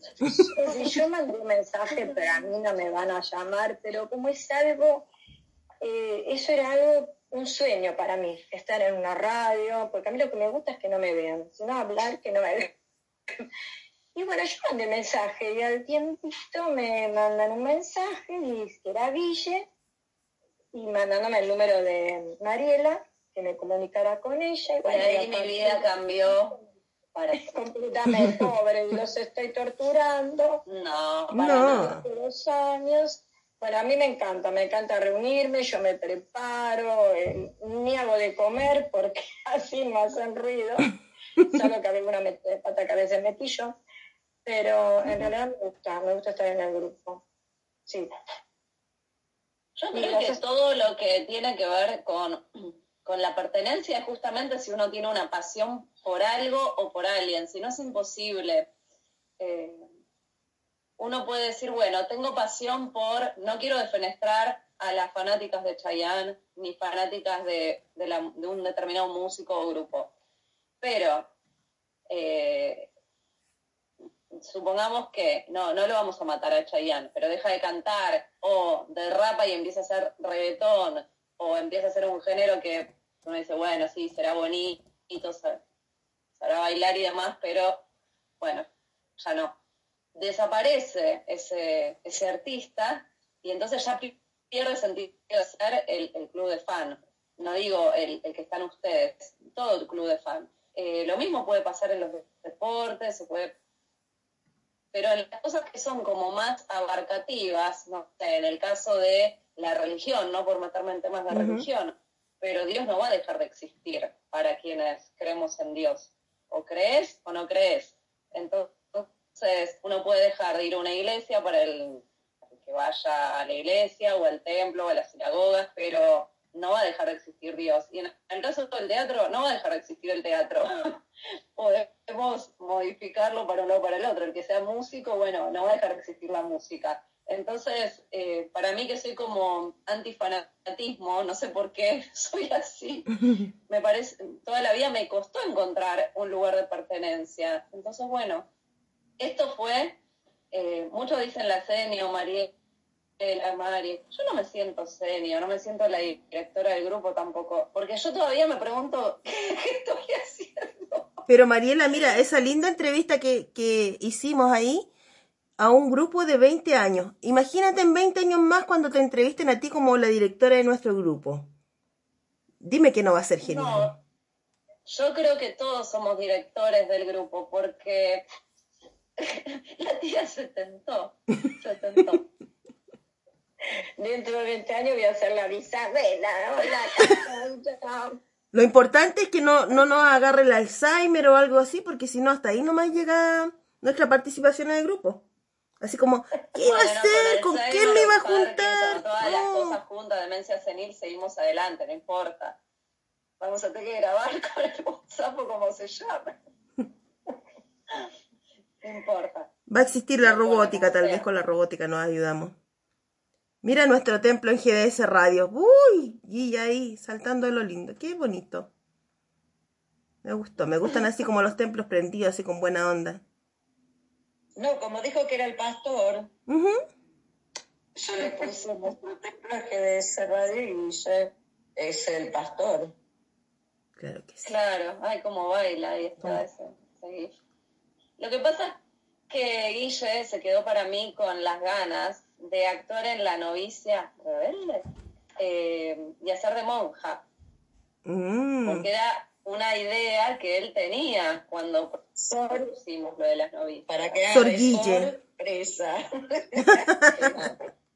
En mi familia les voy a contar algo. Había una tía, no sé si era prima de mi abuela, una tía de esas que, que uno siempre ve que, que era como vieja, pero no era vieja. Vieron que hay personas que es como que toda la vida son viejas. Era Por más vintage. que no sean viejas. Sí. Sí. Y se vestía con, polleras re largas. Yo la, la vi muy pocas veces en mi vida, de chiquita. Y le decían Ete, pero yo no sé si el nombre era Ete o si era una abreviación. Y entonces había alguien que yo no me acuerdo quién era de la familia y decía Sor. Gente mala. Ah, por Dios, pobre Sor. eh, Nunca se había casado, nunca había formado pareja, no había tenido hijos. Y se vestía como una monja. Bueno, monja no podía ser porque era judía, pero un un personaje, la verdad que me gustaría que algunos personajes que yo veía de chica eh, existieran hoy en día, porque hoy en día uno puede eh, justamente personificarlos, escribir. Antes uno veía y decía, ¿y esta persona quién es? ¿Por qué es tan rara? Sí, hay que, yo creo que también eh, cuando éramos chicos, las personas que eran diferentes eran, viste, nos llamaba mucho la atención y, y de golpe como que hubo una explosión de, de, de gente diferente en el sentido de que, de que se liberó todo. Cuando nosotros éramos chicos era todo muy eh, encasillado, muy- claro, y ahora como que de golpe explotó, que también hay que ver si no se fue a un extremo, hay que ver si no se fue para otro extremo, porque... Yo tengo una anécdota de cuando tenía cinco años como mucho, quizás cuatro años. Mi mamá tenía un, un amigo, tenía muchos amigos varones de la secundaria y también mujeres desde ya. Y bueno, tenía a su amigo que, sigue existiendo, está vivo, Gustavo llama. Pero no fueron más amigos en la adultez, no sé por qué, esas cosas de la vida. Cuando yo era chiquita, tipo cuatro o cinco años, un día viene a mi casa y yo nací en el año 81, o sea, en esa época ver un hombre con un arito no era habitual. Claro. Y yo siempre fui muy curiosa, muy, muy, muy curiosa desde chiquitita. siempre rompe quinotos, preguntando, preguntando, preguntando. Era la típica que incomodaba, tipo el chavo del ocho, pero sin querer llamar la atención. Y hice la observación. Estaba mi mamá y él. Y le dije al hombre, las mujeres usan arito, como diciendo, ¿qué haces con eso? Hasta ese momento, según mi madre, él no había salido del closet. Estaba con una mujer casado, había hecho su familia con una mujer supuestamente heterosexual. Después de un tiempo, según mi madre, salió del closet y, y pudo clarificar su condición sexual. Claro, era, era todo una, un, tabú que se le decía, un- pero bueno, son cosas que yo creo que desde los comienzos de la historia van para un lado, vuelven para el otro, Sí. van para un lado, porque muchas veces cuando veo tanta liberación que se exacerba, que la palabra liberación suena, uff, este, parezco muy conductista, parezco muy, este, muy moralista, no, no, trato de tener un equilibrio en la medida que pueda, pero, que puedo, pero la época romana, eh, yo digo, a veces se parece a- a- a- al tiempo romano, que uno dice, sí, porque atrás la tiempo atrás la gente era mucho más, este, más estricta, y pero si te remontas a, a- siglos anteriores, a toda esa cosa estricta, eh, eh, el imperio romano era, pero la promiscuidad andante. Entonces, como que todos los ciclos van dando vuelta y, y- y se ponen eh, sumamente moralistas, sumamente estrictos, de la izquierda a la derecha se le dicen Pero hay algo, Mabel, muy interesante de lo que estás diciendo. Bueno, en todo en realidad, pero algo que a mí me llama mucho la atención, que es el tema de hasta dónde va a existir esta liberación tan exacerbada y tan exagerada, porque es necesario cuando uno está seguro de lo que siente, de lo que piensa y de lo que quiere, expresarlo tan eh, extremistamente. Eh, ¿Será que uno nació en otra época y yo, la verdad, me acuerdo, como siempre fui a observar mucho detalles y demás, y crecí en un barrio chiquito al lado de Palomar, Ciudad Jardín se llama, eh, había cosas que uno las veía cuando iba a Capital o cuando iba a otros barrios más grandes. Acá no. No porque acá no hayan existido homosexuales, porque acabo de contar un caso que sí, o que no haya existido esto o aquello, sino que lo disimulaban, porque quizás por miedo a, Por a la temor, sí. discriminación o a la incomodidad. Entonces, cuando uno iba a Capital, de repente veía a dos hombres juntos de la mano y eso ya llamaba la atención. Hoy en día, no solo uno ve a personas del mismo género de la mano, sino que están prácticamente, voy a tratar de ser fina, haciendo el amor con la ropa puesta. A veces yo veo cosas como, digo, ¿es necesario? Sí, está bien, sos mujer y te gusta una mujer, está bien, eh, la bandera de todos los colores, no me estoy burlando de nadie. Está buenísimo que se acepte la diversidad sexual de género, o que no exista el género, que seamos humanos, o que seamos seres lo que sea que seamos, que cada uno quiera. No es necesario la exageración de decir, llego hasta ese punto. A mí, por ejemplo, yo me siento en muchas cosas muy pacata, muy, muy, muy conservadora. Y a mí, por ejemplo, me genera incomodidad ver a personas de distinto sexo besándose con la lengua en la calle. Me generó siempre incomodidad porque digo, eso es como, una cosa es un besito, un piquito, la manito, un abracito, pero hay cosas que me ¿Dónde parecen es la intimidad, no? Claro, la intimidad me parece que tiene que ser de las puertas para adentro, no de las puertas para afuera. Yo Claro, creo que... la elección está todo bien, estamos todos de acuerdo que somos todos libres de elegir y yo te digo en todo sentido, porque también se ponen a elegir lo que quieren que sea libre y, y a veces porque es muy complicado el tema, porque deciden, nosotros queremos que haya libertad en esto, en esto y en esto, pero sin embargo en otros aspectos, porque todo es un tema político, Sí. a ver, lo filosófico es la libertad del hombre, el hombre tiene derecho, pero eh, con lo político deciden sobre qué tenemos libertad, sobre qué tenemos derecho, qué es lo que está bien y lo que está mal. Y eso es tremendo, porque todos tenemos que decir, esto está bien, porque de arriba bajan una línea diciendo, esto está bien y hay cosas que están para el carajo mal, que están muy mal, condenables, eh, y no por la ley. hay cosas que están mal y no deben ser ni miradas, ni observadas, ni repetidas, ni nada, y se toman como regla y se naturalizan y la gente va para adelante con eso. Y uno dice, no. Y hay gente que se sigue asombrando cuando alguien las tra- los trata bien en la calle, o cuando alguien es amable. No, eso es, es lo normal. Ujú. ¿Saben, Claro, ¿saben eso qué es lo es normal. Lo anormal.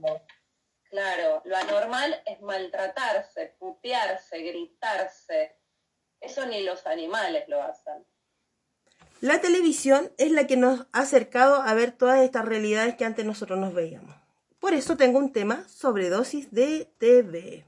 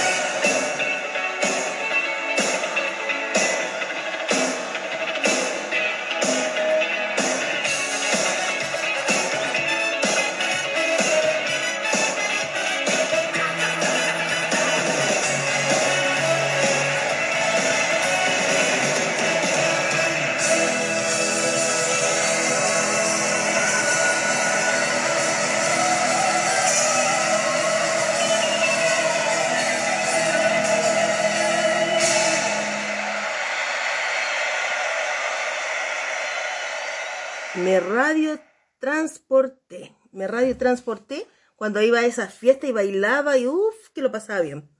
Me radio transporté con este tema de Soda Estéreo. Es soda. Sí, sí, tremendo. ¿Y ustedes son de bailar? ¿Les gusta A la bailar o no? ¿Mm? Estoy así, soy como demasiado vintage. ¿Se acuerdan la época en que uno tenía que meter una monedita para la rocola? La rocola. Me contaron. me Amo, contaron. amo esos tiempos. Y, Y me creo que acordé- es del 50 la rocola, ¿no? Es de los años 50, bien de la época de este De ¡Qué Elvis. hermosura que es eso! ¿Saben que uno de mis sueños, si hablamos de sueños de, de un objeto, es tener una rocola? Desde chica sueño con tener una rocola. Ahora creo que hay, pero no son, porque creo que fue cambiando con el tiempo según eh, los discos. Cuando Sí. los discos eran de pastas, después hubo eh, una rocola que era con CDs, eh, y, y ahora debería haber una rocola digital, por lo menos, aunque sea. Pero Sí, porque tiene una magia. Yo conocí Exacto. directo la de los CDs y me acordé por la canción de, bueno, por Cerati. Me acuerdo una vez con una amiga de, de mi infancia que se llama Carolina, le mando un beso grande. Eh, habíamos ido con sus papás, teníamos 10 años, yo me acuerdo hasta cómo estaba yo vestida, todo. Habíamos ido a un, eh, creo que ya era McDonald's, porque era la época en que todavía existía Pamper, pero creo que ya era McDonald's en esa época. Y a ella le gustó siempre Soda Stereo.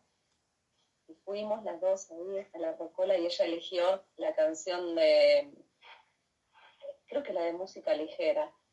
Y era como, ahora va a venir la canción, ahora va a sonar. Emoción, emoción. qué Era ansiedad. como, ¿no? era así como esa cosa de, Qué fantástico. hoy en día no sé si es tan disfrutable todo, todo eso, todas esas cositas. Yo Es creo que sí. Está todo tan al alcance de la mano. Claro, Mira. siempre aparecen estímulos nuevos. Yo al principio me acuerdo cuando, bueno, cuando salió el celular, que uno tenía la ilusión para los, este, los chicos que, que estén escuchando ahora, hubo una vida antes también que no había celular. Yo de chica Wow. soñaba y decía, ¿cómo me gustaría? Había una película, Odisea en el espacio, que mostraba, este, eh, dicho sea de paso, el director de la peli es un familiar de mi abuelo, el que hizo la peli esa, que te mostraba una, una imagen y que vos hablabas por una, con la persona por eh, viéndote la imagen y que era algo increíble o poder ver la televisión en un teléfono. Como los supersónicos también. Claro, yo iba a decir los supersónicos. Supersónicos también, era mi favorito, los supersónicos. Robotín. ¿Quién se, se asomaba la, la pantalla y que veías a la persona y eso era algo imposible? Algo loco. Y que ahora tenemos música, te- tenemos películas, tenemos también cuando salieron los auriculares estos Bluetooth que no tenés que enchufar o los parlantes que uno se arma al boliche en su casa. ¿Quién es ese oso que está ahí asomando sus patitas? Con orejitas. Es el perro gato. Acá es el perro gato tal cual. El perro gato. Pero está gigante ese perro. Está ¿Estás segura, que es un enorme. perro? ¿Estás segura que es un perro? Sí, ¿no? Es Tiene una muchas ovejita. actitudes de gato y de otros animales, pero eh, acá Silvia dice eso porque lo de gato, porque de repente estoy, bueno, en mi casa de, de Palomar y tiene dos pisos. Y yo estaba en la habitación de arriba y escuché, él había quedado abajo comiendo con mi otro perro Simón. Y escuchó un ruidito, entonces dijimos, "Ah, debe ser que está lamiendo algún plato o alguna de esas cosas. Voy a bajar. Y lo encuentro al perro arriba de la mesa, no con las dos patas o una pata, literal como un gato arriba de la mesa. Toda la vajilla que había, que no era tanta, había un vaso, una taza de cerámica, un plato por ahí, no tocó nada. Ay, qué cuidadoso. Qué raro, ¿no? Para el porte grande que tiene, muy Nosotros le hábil. sacamos una foto porque era como. No, no tiene. O sea, es muy bruto en un montón de cosas porque es cachorro, tiene recién ocho meses. Pero tiene como la actitud de gato. Y cuando te quiere rasguñar, hace como que, como los gatos que sacan las unitas. Mm. Sí. Pero bueno. Oh my God, dice María Vanessa. Oh my God. Hay que llevarlo a un psicólogo de... Hay psicólogo de animales, ¿no? Sí, hay. Los, Sí. los etólogos, ¿no? Claro, para que descubra, para que está en la adolescencia, ¿viste? Que defina su identidad. Estamos hablando de estas cosas modernas y hay una aplicación para descubrir qué te dicen los gatos, para traducir qué te dicen los gatos. Y el novio de mi hija hace unas semanas lo instaló en su teléfono y la gata decía, estoy enamorada, estoy enamorada, estoy enamorada. La frase que decía, todas las veces estoy enamorada, y a mi hija le dijo te amo cuando le dio comida. Y resulta que este sábado escuché yo un maullido muy fuerte y era ella la linda que estaba en la ventana maullando como los gatos que yo digo a veces cuando, no sé, en, oc- en agosto, en el mes de los gatos que se entusiasman y empiezan y un tremendo escándalo. Era ella y al, afuera de la casa, al otro lado de la ventana, un gatito negro con una manchita blanca aquí como si estuviera con una corbatita. Así que ella efectivamente está enamorada. Me llevé una sorpresa gigante. ¿Y cómo es esa aplicación? Vos, el gato maulla, vos la ponés. y Uno acerca el el- celular y, y traduce. Como que yo no creía mucho en eso, no creía mucho en eso, pero cosas que inventan. A veces sí, no, no es que inventas, es que sí, a veces cuando yo llego parece así, "Miau", entonces si me dijo mamá. Y no a mí sola, hay otras que tienen gatos también me dicen lo mismo. Sí. Es que los gatos tienen Es muchos, manera- es una manera muchas, de comunicarse. sí, muchas formas de comunicarse. Claro. Por ejemplo, la gata cuando quiere atrapar una mosca que anda por ahí, un bichito, le hace un sonido, eh, eh, eh, como que se comunica con ella. Si hay un pajarito afuera, también hace un sonido diferente. Cuando quiere cariño, dientes, otro diferente. Sí. Sí. Cuando algo no les gusta, también hacen otro sonidito. Entonces son, son muy especiales. Y para eso inventaron ese traductor de el gato. recipiente vacío, porque tiene un poquito de comida y se quedan mirando. Digo, pero si tienes comida, no, lo quieren lleno. Sí, sí. Pero todos los gatos, ¿eh? Todos. Son muy simpáticos los gatitos. Bueno, más todavía para pensar en la identidad de Marco. Claro que sí. ¿Saben lo que hacen? Él come su comida. Yo antes los ponía a comer a los dos en cuartos distintos. Porque siempre me acordé de vos, Silvia, que me dijiste como que nunca se me trencen por tema comida. Yo dije, no, lo único que falta es que No. se me empiecen a pelear dos perros, un cachorro con un adulto, me muero. Después, ¿cómo los separás? No quiero que salga herido ninguno. Bueno, pasó un tiempo en que vi que se empezaban a entender. Entonces dije, bueno, se respetan. Más vale que si salgo con una tira de asado va a estar todo mal. Pero bueno. No, porque pelear entre los vecinos. No, ya no, ya no va a ser entre perros, va a ser entre humanos. Ah, los vecinos, todo, todo en la casa. Pero bueno, si yo le llevo la comida cortadita, todo, cada uno en su plato, no deberían molestarse. ¿Qué es lo que pasa? Marco come muy rápido. Y a Simón le gusta más, no es que no tenga sus dientes, sino que le gusta más degustar. Le gusta todo más como fino, como un perro más tranquilo, más fino. Es virginiano. Y Marco es de cáncer, son distintos temperamentos. Cuando Marco termina su comida, ahora que comen en general en la misma habitación, agarra a Marco y se va al recipiente de Simón y le roba su comida. Entonces la otra vez pasó que Simón comió medio plato, le tuve que volver a servir comida y Marco se comió tres casi.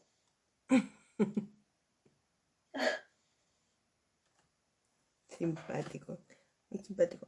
Y Quien lo conoció, ni yo lo adopté, me dice, pero ¿cómo creció tanto? era chiquitito. vaca". Sí. Muchísimo, de golpe aparte. Es como una vaca, sí, sí, sí. Pero si ustedes lo tienen, upa, lo tocan, qué sé yo, es mucho pelo y es flaquito. Mm.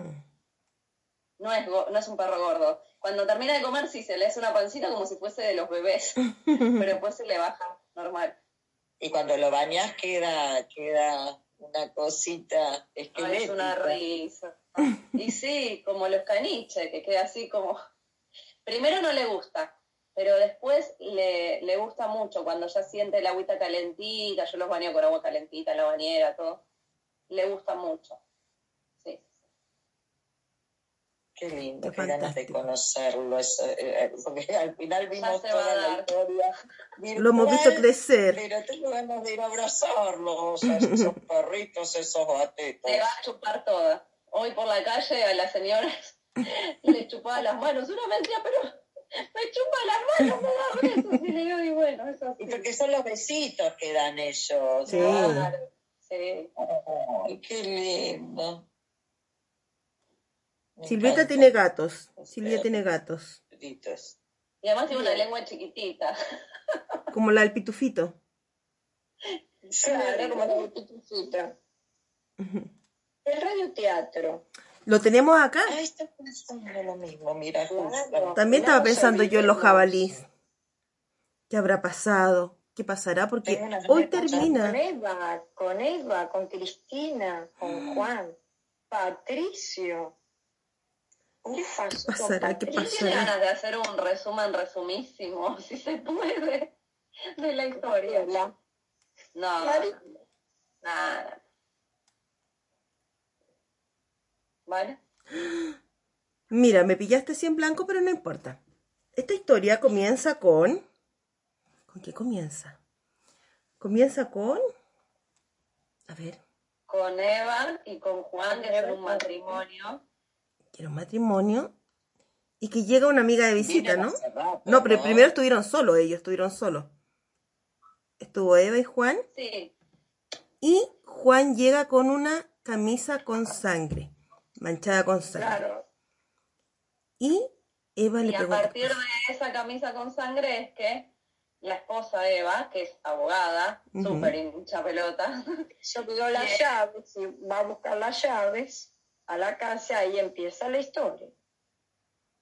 y ella Entonces, esconde esta camisa. saber, quiere saber de esa camisa, de dónde viene, de quién es esa sangre. Y la esconde debajo de un sillón. Esa camisa.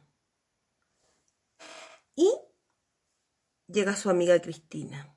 Cristina que tra- trae un drama ahí, un drama pasional, por un hombre que se porta no muy bien, que visita sitios no muy, no muy santos, no muy santos, no como estas personas que van aquí al santuario de Guille, no, personas santas no. Él estaba en citas, ¿cómo era? En www.citas, citas.com, no, llevaba algo más. Encuentro sin ropa, algo así. Encuentro sin ropa, citas sin ropa, no sé, pero era muy turbio el hombre, muy turbio, muy turbio. A su vez el amigo, que es cómplice, le presta el departamento Y duerme en su propia cama. Y ahí se genera un conflicto. Ahí también hay otro conflicto. Claro que sí, porque también se mete, la dueña de la cama se mete ahí junto con el amigo, sin saberlo, sabiéndolo, no sé. Pero eso uf, generó ahí un problemita. ¿Cómo convences a tu marido de que vos no sabías que el que tuviste una noche determinada al lado tuyo y con quien hiciste el amor, y a quien evidentemente no miraste a la cara, ni reconociste Pues por estaba la luz apagada. fragancia, ni por su aliento, ni por nada, no es él, sino otra persona. Es raro eso, ¿no? Sí, Claro. muy Es raro. Es muy raro. Bueno, y así comienza esta historia tan loquilla de, de amigos, de amigos de la vida, que sin quererlo intercambian parejas y también sin quererlo uno mata a otro, no sé, pero qué, qué tremenda situación, ¿no? Como que se le fue de las manos. Sí. Se entremete un jabalí también. Porque se llama un pequeño asesinato sin consecuencias. Entonces uno desde el principio ya sabe que estamos hablando de humor negro, para los oyentes que no sepan de qué va toda esta historia. Es humor negro. Pero sabemos que hay un crimen, pero que es algo evidentemente no muy grave. Pero a lo largo de la historia lo que parece no grave parece súper grave. Entonces, está súper bien escrita, eh, desde ya que no la escribimos nosotros, por eso está súper bien escrita. Pero nosotros la actuamos. No, no, no, eso Claro. Eh, está escrita por Jean-Pierre Martínez. Me causa mucha gracia cuando digo Jean-Pierre Martínez porque se mezcla el francés con, con Con, el con español. algo más común. Es el mismo autor de Muertos de Risa, que es lo que hicimos antes. ¿De qué nacionalidad es Jean-Pierre Martínez? De España. Y ah, de. España. Por eso O me causa Juan gracia. Pedro, Juan Pedro Martínez. Juan Ah, yo Pedro España, ¿o Me Martínez. estoy confundiendo. No lo sé. No, digo, tal vez la madre era francesa y le puso Jean-Pierre. Debe haber algo de eso. Sí. Claro, Español. Sí. Bueno, y hoy tenemos nuestro capítulo final, así que qué emoción para los que están En el escuchando. capítulo final se va a compartiendo. saber de dónde viene la sangre de la camisa. O sea, seguimos todas las pistas. Es como la escena del crimen. A quien le guste jugar al detective y eso, pero eh, disfrutar de una comedia humorística, quizás si escuchan por primera vez esto, bueno, con este resumen alguna idea se van a hacer, Claro. si es que se lo pudimos encarrilar. Pero todos, todos, todos los capítulos de esta historia y de casi todas las historias que venimos haciendo, digo de casi todas porque hay cosas que no, no alcancé a subir nunca, Son poquititas. están en el canal de YouTube Auténticos. Delirantum. Ahí está todo lo, lo último que venimos haciendo. Y cuando decimos lo último es casi todo, faltan muy poquitas cosas. Sí. Jean-Pierre Martínez es dramaturgo que nació en 1955. Es eh, francés de origen español y ha escrito más de 100 guiones, así que podemos seguir buscando, porque en realidad la línea de Jean-Pierre Martínez no, nos quedó como bien. Estos últimos trabajos nos quedaron como bien. Llevan algo de humor, llevan algo de, de macabro atrás, de suspenso, y eso como que nos queda bien al grupo. Así que podemos seguir buscando ahí en sus trabajos que, que tiene. Pero ahora qué emoción, qué emoción. Ahora qué emoción, qué emoción. Escuchemos todos juntos nuestro favor. capítulo final de Un pequeño asesinato. Un pequeño asesinato sin consecuencias, escrita por Jean-Pierre Martínez. Por GDS Radio. Quinto capítulo y final de la historia. Cristina, ¿qué haces acá? ¿No estabas durmiendo? No, bueno, sí, olvidé mi celu. Estábamos a punto de sacar la basura. Me voy a la cama. No se preocupen por mí. Cristina sale visiblemente asustada. ¿Crees que ella sospecha algo? Tal vez deberíamos eliminarla también, ¿verdad? No sabía que estabas lista para matar por mí. Casi me asusta. ¿Conocés la canción de Piaf, el himno al amor? Renegaría de mi patria, renegaría de mis amigos, si me lo pides tú. Tengo que confesarte algo. No me digas que ya mataste a alguien más. No, no precisamente. Eh, bueno, sí, pero... Pobre Patricio. Era un amigo de todos modos. Me gustaría decir un último adiós. ¿En qué bolsa metiste la cabeza? Si yo fuera vos, no, no haría eso. Creo que necesitamos hablar un poco, ¿te parece? Ok. No es Patricio el que está en las bolsas de basura. ¿Cómo que no es Patricio? ¿Mataste a alguien más? No, quiero decir... No maté a nadie. ¿Cómo podés creer eso? Ya no estoy segura. Abre una bolsa y su sonrisa se congela. No. Pero qué horror. Entonces, sí, realmente mataste a alguien. No, no. eh, sí, pero... ¿Qué es esto? El jabalí. El jabalí. Pero finalmente, Juan, no sos un cazador. ¿O es algo más que me habías ocultado? No lo casé, te lo aseguro. Pero la historia del jabalí era cierta. Me gustaría que me cuentes más sobre eso. Estaba con Patricio, precisamente. Habíamos jugado al golf. Golf. Ahora, no me digas que durante el juego, entre los hoyos 17 y 18, mataste a un jabalí con una pelota de golf. Volvimos del golf en auto. En medio del bosque, chocamos contra un jabalí. Casi nos matamos, imagínate vos.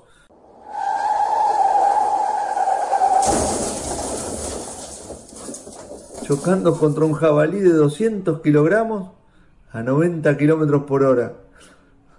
Puedo decirte que es todo un desastre, incluso más cuando tenés una 4x4. Sí, supongo. Nos salimos del camino.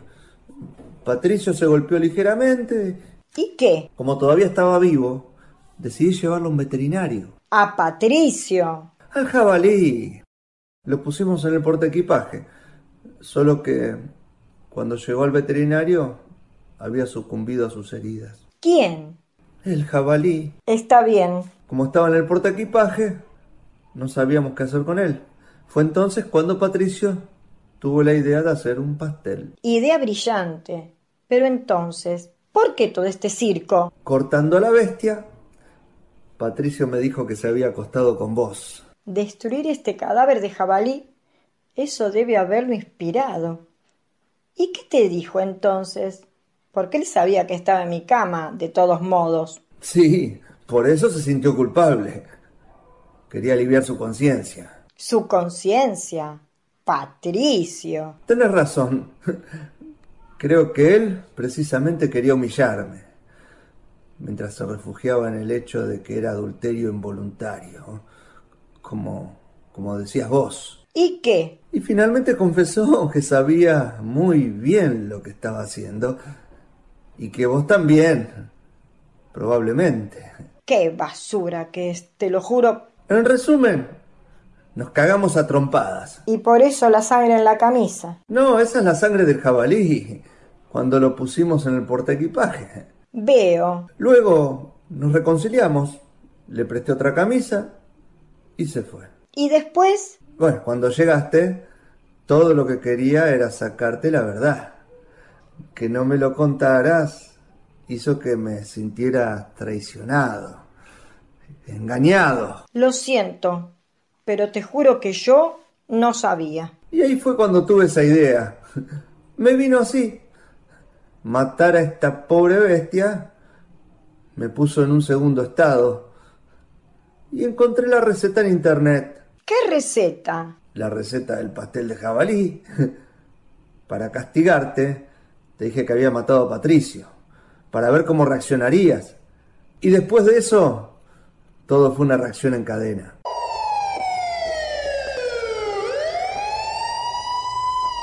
Eva ve la camisa que sobresale de una bolsa. Debió ser Cristina. Vio las bolsas y la camisa. Seguramente llamó a la policía.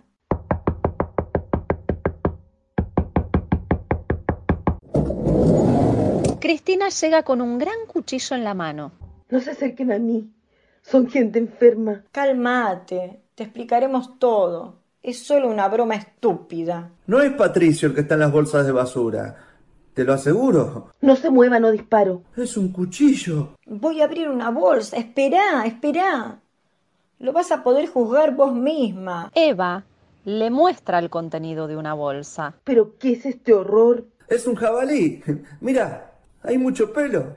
¿Ves? Patricio también tenía mucho cabello. No en este punto. ¿Cómo lo sabes? ¡Policía! ¿Vos lo llamaste? Es mejor que les expliques. No va a ser fácil. Ok. Cristina se va. Lo siento. Fue estúpido de mi parte.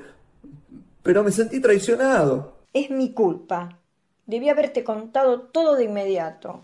Pero bueno, tenía miedo de que no me creyeras. Ambos nos comportamos como idiotas. Así como nunca será una solución poner el polvo debajo de la alfombra, siempre termina sabiéndose la verdad. Sí, por eso es mejor que también se lo digas. ¿Qué?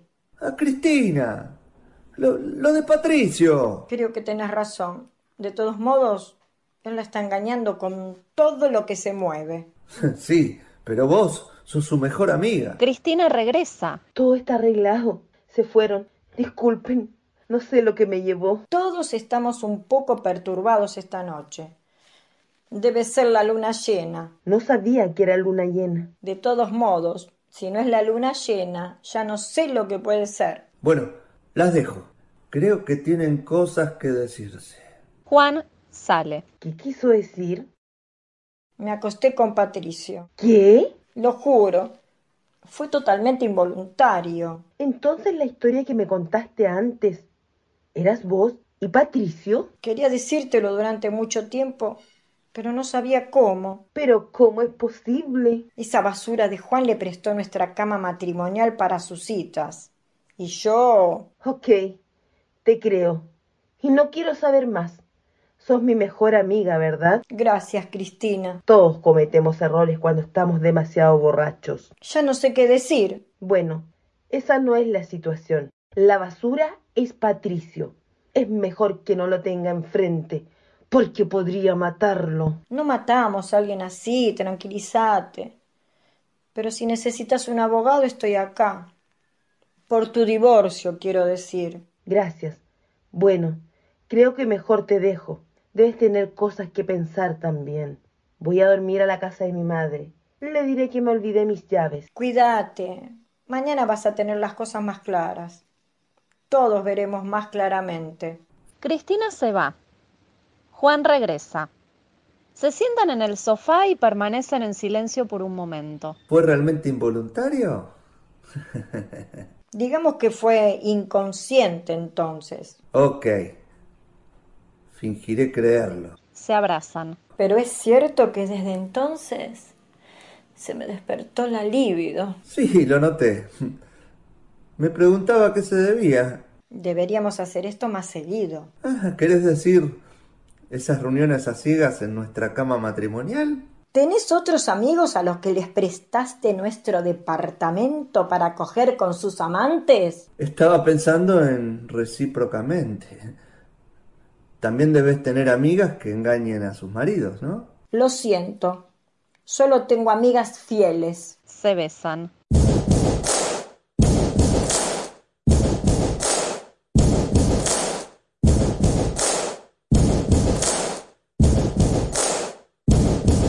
Hay tres valijas en una esquina de la sala de estar. Juan llega desde el exterior y se quita el impermeable. Querida, ¿estás acá? Eva entra. ¿Cómo te fue? Les encantó mi nueva obra de teatro. Decidieron producirla para el otoño. No, pero es fantástico. Y encontraron al título asombroso. Un pequeño asesinato sin consecuencias. Suena mucho mejor que microondas. Hay que decir que es experiencia propia. O casi. Se besan. y finalmente, todo terminó bien. Siempre creí en vos. Incluso cuando me contabas esas historias para morirse de pie. Y esta prueba nos habrá acercado más. Yo te prometo que nunca más voy a mentirte. Ni yo voy a esconderte cosas. La mirada de Juan cae sobre las maletas. ¿Qué son esas valijas? ¿Me vas a dejar? ¿Después de todo lo que me acabas de decir? Estas son las valijas de Cristina. Ella me preguntó si podía pasar la noche acá. Creo que no le fue bien con Patricio. Ella ya no sabe a dónde ir. Pero qué molestia. Le debemos eso. Bien, pero no más de una noche, ¿eh? Así que... Esa debe ser ella. Ok, voy a traer el champagne. Para celebrar el divorcio de Cristina. Para celebrar la edición de mi obra. Lástima que tendremos que compartirlo con ella. Juan sale. Eva abre y vuelve con Cristina. No te ves muy bien. ¿Tuviste una pelea? Escucha, Eva. Creo que cometí un error. Me asustás, Cristina. ¿Qué clase de estupidez cometiste? Creo que maté a Patricio. Ay, no. No, no, no. Esto no puede volver a pasar. No, dos veces. Teníamos una pequeña discusión los dos. Rápidamente se puso demasiado grosero y le dije que se fuera de la casa de inmediato. ¿Y después? Bueno, fue a buscar sus valijas. Después todo se salió un poco de control. ¿Un poco? Estaba cortando un pollo. Tenía un cuchillo eléctrico en la mano y me dejé llevar. ¿Pero dónde está? ¿En el hospital? Desafortunadamente, ya era demasiado tarde para las emergencias. Solo quería asustarlo. Se acercó para desafiarme. Tuvo un acto reflejo y le corté la arteria carótida. ¡Ay, Dios mío! La pesadilla continúa. ¿Dónde está él? Cristina señala sus valijas. Bueno, Es las valijas. ¿No? Necesito tu consejo, Eva. ¿Mi consejo como abogada?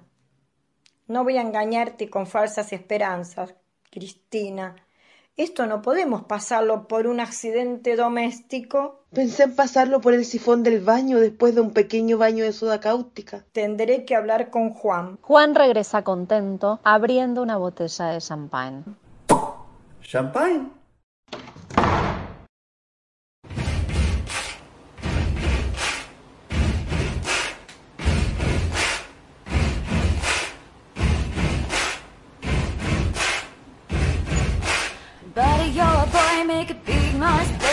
Street, gonna be a big man someday. Got blood on your face, you be a disgrace, kicking your can all over the place.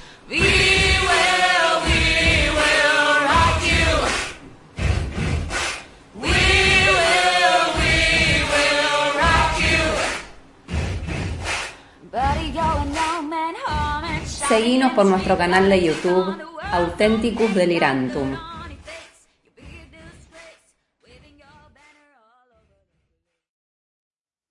Pero qué buen final, tú, maravilloso. Digno de aplaudir.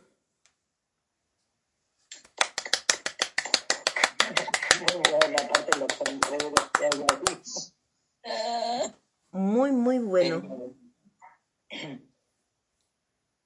Y eso fue como un déjà vu, ¿no? La verdad que cuántas cosas pasan en la vida. Hoy estamos así como muy filosóficos. Sí, ¿no? Filosofando. Pero Fila- Filosas y filosóficas. y otras cosas. Pero yo creo que todo tiene que ver con la identificación. Eh, y con. Ya ahora empezamos a hablar de psicología. ¿Viste? Está todo unido en realidad. Es imposible no hablar de una cosa, unirla a la otra. A mí me, me critican, no ustedes, algunas personas, porque hablo como mucho. Y el tema es cómo cada uno se expresa, porque hay personas que de repente hablan poco y contundente, pero a mí me gusta explicar. Está bien, mientras. Y puedo estar horas divagando y explicando, porque no me gusta que nadie malinterprete lo que yo digo. Me gusta que, que el otro, o la otra, o el otri, pueda entender justo lo que yo quiero decir. Y es, es imposible, porque desde el momento que uno expresa algo oralmente, o con gestos, o por escrito, como fuese, ya es como soltarlo al aire, que, que el otro agarre lo que quiera agarrar y ya está. Pero de acuerdo a su, a su bagaje cultural, de acuerdo a su, a su sentir en ese momento, es como, como va a tomar lo que le están entregando. Exacto, y hay personas que muchas veces están a la defensiva. Entonces, con las personas que siempre están eh, creyendo que uno las ataca, es muy difícil eh, divagar, filosofar, eh, charlar, porque basta con decir una cosita que esa persona no quiere escuchar o que no está preparada y ya este divague, eh, que al menos para mí está buenísimo, es realmente fabuloso, se corte como un ruido.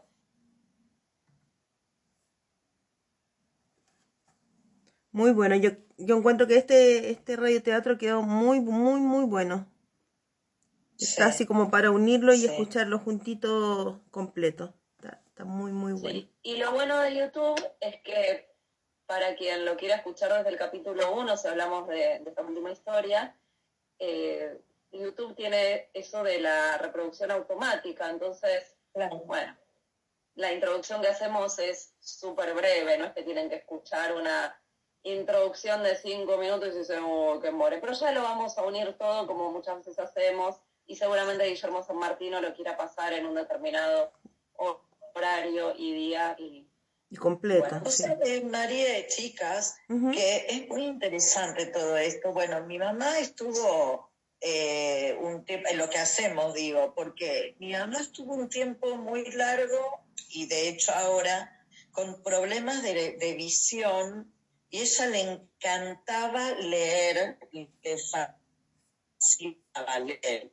Y desde el momento que tuvo problemas con la vista, que la tuvieron que hacer trasplante de córnea, no, pobrecita, pasó de todo, empezó a escuchar audiolibros. Y también para mí, cuando empezamos con todo esto, fue una alegría enorme eh, poder hacer algo y saber que justo tenía que ver con lo que le hacía bien a mi vieja de escuchar, eh, escuchar, porque ella en YouTube lo que hace es poner audiolibros y como decía vos, hay algunos que están secuenciados y hay otros que duran dos horas y media. Eso está buenísimo para que en algún momento podamos tener todo de cada historia que hicimos, de cada obra de teatro, de cada cuento, de, de, todo, eh, todo en un, en un mismo capítulo entero el, material. Vos sabés que la gente eso lo disfruta muchísimo porque te lo pones a la noche para escucharlo antes de ir a dormir y, y, y después lo vas frenando, está genial. Es como la tele cuando ves algo en vivo y después cuando lo volvés a reproducir en, en una plataforma de esta que le pones la pausa o seguís, acompaña muchísimo. Eh, eh, es como un radioteatro, pero también es un audiolibro de alguna forma. ¿no? Está muy bueno Está eso. buenísimo, y, sí. y- la verdad que este, yo en este capítulo, en este cuento no, no participé y lo escucho y digo, qué, qué interesante, porque cuando no estás, a ver, uno cuando se escucha lo disfruta, pero es como que te lleva a escuchar con tu personaje, que es lo que hace. Yo lo escucho desde afuera y digo, wow, qué lindo, qué interesante lo que es, que entiendo que es lo que le pasa a la gente, ¿no? Cuando, cuando lo está escuchando y que cada vez están como mejores contados, mejores interpretados, eh, que fuimos creciendo mucho, ¿no? Nunca paramos de aprender, pero que, que fuimos creciendo mucho en, en esta tarea artística que estamos haciendo. Bueno, mi idea, eh, desde el principio, como conté algunas veces, eh, fue poder sonorizar justamente eh, cuentos, historias en general, pero con la menor cantidad de palabras. Eh, y cuando siempre es como gracioso cuando Guille me pega como el, el palito. Uy, la primera historia esa, uy, si se acuerda, ya no le había gustado. Y en realidad el poder sonorizar algo es justamente poder empezar a prescindir de la palabra, la palabra oral. Es como que yo en estos días, no por hablar de mí, pero no sé si les pasa cuando tienen alguna dificultad con la garganta, dolor, disfonía o afonía, que tienen que empezar a, a usar otros recursos de, de comunicarse o escribiendo. Imagínense que yo que soy hablar hasta por los codos, tendría que tener mil cuadernos para escribir, o sea que hago discursos, más o menos. Y si no, es eh, Mímica. son momentos, claro, son como días, algunos días, en que a mí me pasa que me conecto más conmigo. Y en esos pocos días, que quizás dos días, duele muchísimo la garganta cuando uno tiene algo así y después como que ya va menguando. Digo, ¿cuántas cosas al pedo? Perdón la expresión, ¿cuántas cosas al pedo que uno dice? Tantas palabras para decir algo tan simple. Y a mí me encantó esta historia de, Jean-Pierre Martínez, de un pequeño asesinato sin consecuencias. Pero digo, los españoles, y esto no lo, no lo digo como una crítica negativa, es un rasgo, eh, están muy acostumbrados a hablar más que nosotros los argentinos y más que ustedes en Chile. Es como, y como que no para más. Y ahora que contamos esta historia, ¿qué pasaría si de repente empezamos a reemplazar? No digo que lo vayamos a hacer, puede que sí, puede que no. Empezamos a reemplazar algunas escenas por eh, efectos, por tramas sonoras y por dejar de lado la palabra. ¿Cómo sería? Complejo. ¿Cómo sería decir lo mínimo verbalmente y dejar que el oyente pueda reco- deconstruir y reconstruir eh, ese Su propia paisaje historia. sonoro? Mm. Tendremos que hacer un- una especie de desafío también como parte de, de- de nuestros proyectos, nuestras creaciones, como las escuelas de la moder- modernidad que dejaron en estado puro a cada, a cada género, como la danza, como el teatro. Hay demostraciones muy interesantes de, del valor que tiene, en este caso, los sonoros, los efectos de, sonori- de sonoros, para ver si podemos contar una historia solo con efectos sonoros. Yo lo que sé, por ejemplo, una, una historia eh, de Beethoven, que escribió una canción donde en esa canción, si vos la tuvieras que describir con palabras, contaba solamente con música la urgencia y la desesperación que tenía de ir a ver a su amada que la estaba esperando en un hotel y eh, estaba el barro, la lluvia que le impedía pasar y se embarraba. Todo eso te lo cuenta sin ni una sola palabra y solamente con música. Eh, no tengo en este momento el nombre de la canción, pero en Amada Inmortal, Ay, sí, es lo que iba a decir, seguro que está en esa película. Mm. está ahí en el momento que va cabalgando y es la música de él. Que si vos cerrás los ojos, no hace falta que veas la película. Claro. Y ahí te, te, te transmite toda la, la, la historia. Sí, yo creo que eh, no es por decir, uy, somos mártires, lo más difícil nos toca a quienes hacemos radio, pero en realidad, como siempre decimos y estamos todos de acuerdo, al prescindir de la imagen, necesitamos, eh, iba a usar la palabra adiestrar, pero suena que los oyentes son animales, pero no. Eh, se necesita educar el oído. Es educar, sí.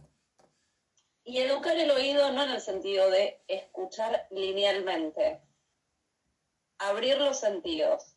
Y estamos tan acostumbrados de vuelta a lo visual, a tener que explicar lo que ya está explicado, a decir yo, como yo les decía recién, que yo soy re hincha pelota, que digo, no, esto yo quiero decir tal cosa, no es necesario.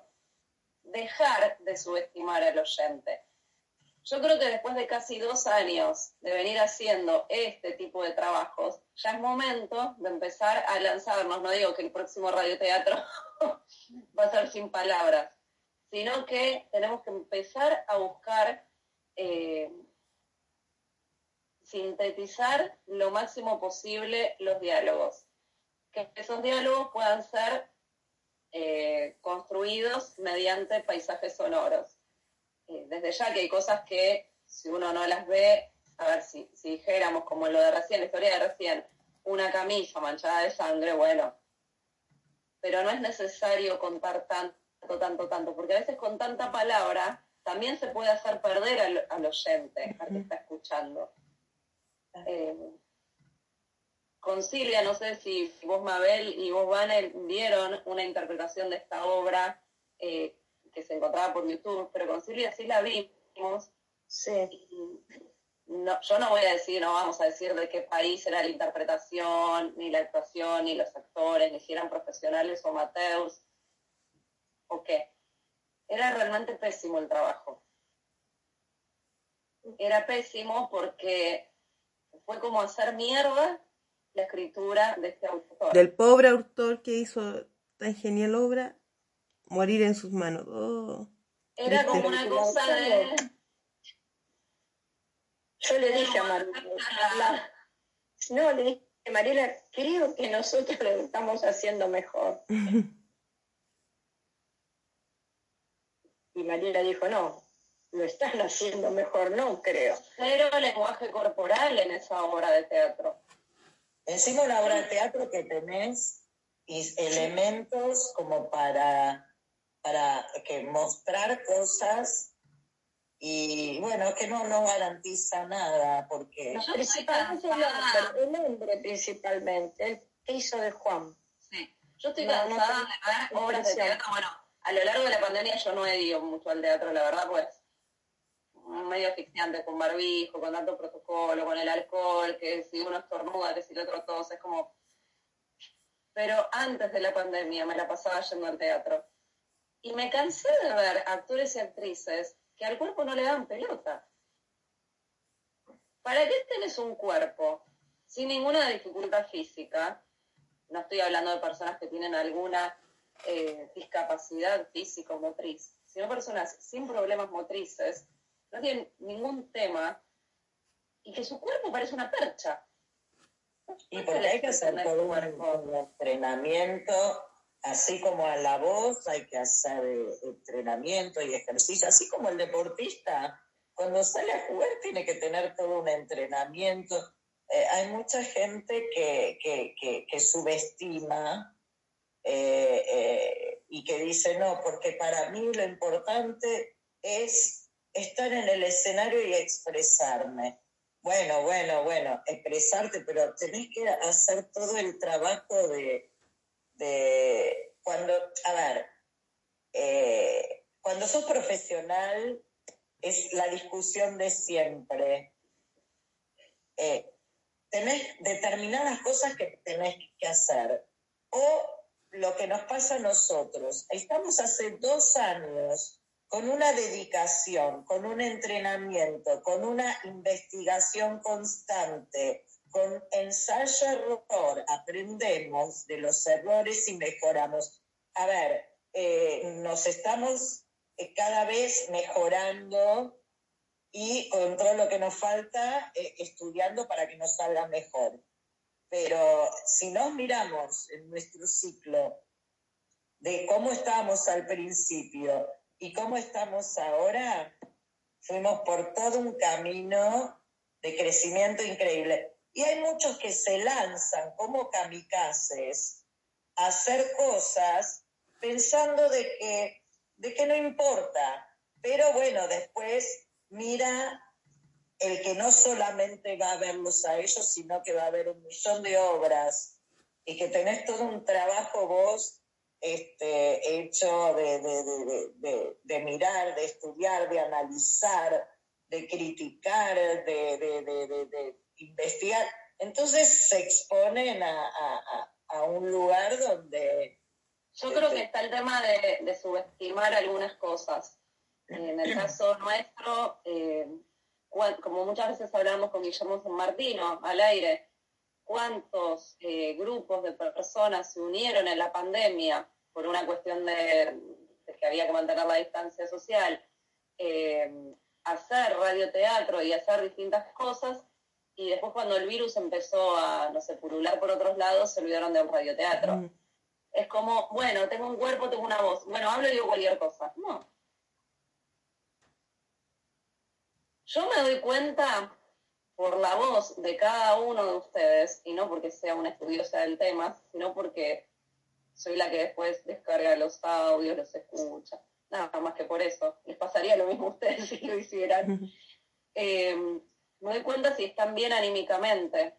No solamente si están enfermos o si les pasa algo, si están bien anímicamente, si están sentados, si están parados, si están en la calle, si dejaron prendida una radio, si dejaron prendida una tele, eh, si están concentrados, si no están concentrados, si les puedo pedir, como ayer le dije a Silvia, ¿podrías repetirme esta parte con esto, esto? Uno sabe cuándo pedir, si el otro puede repetir, si puede dar algo mejor.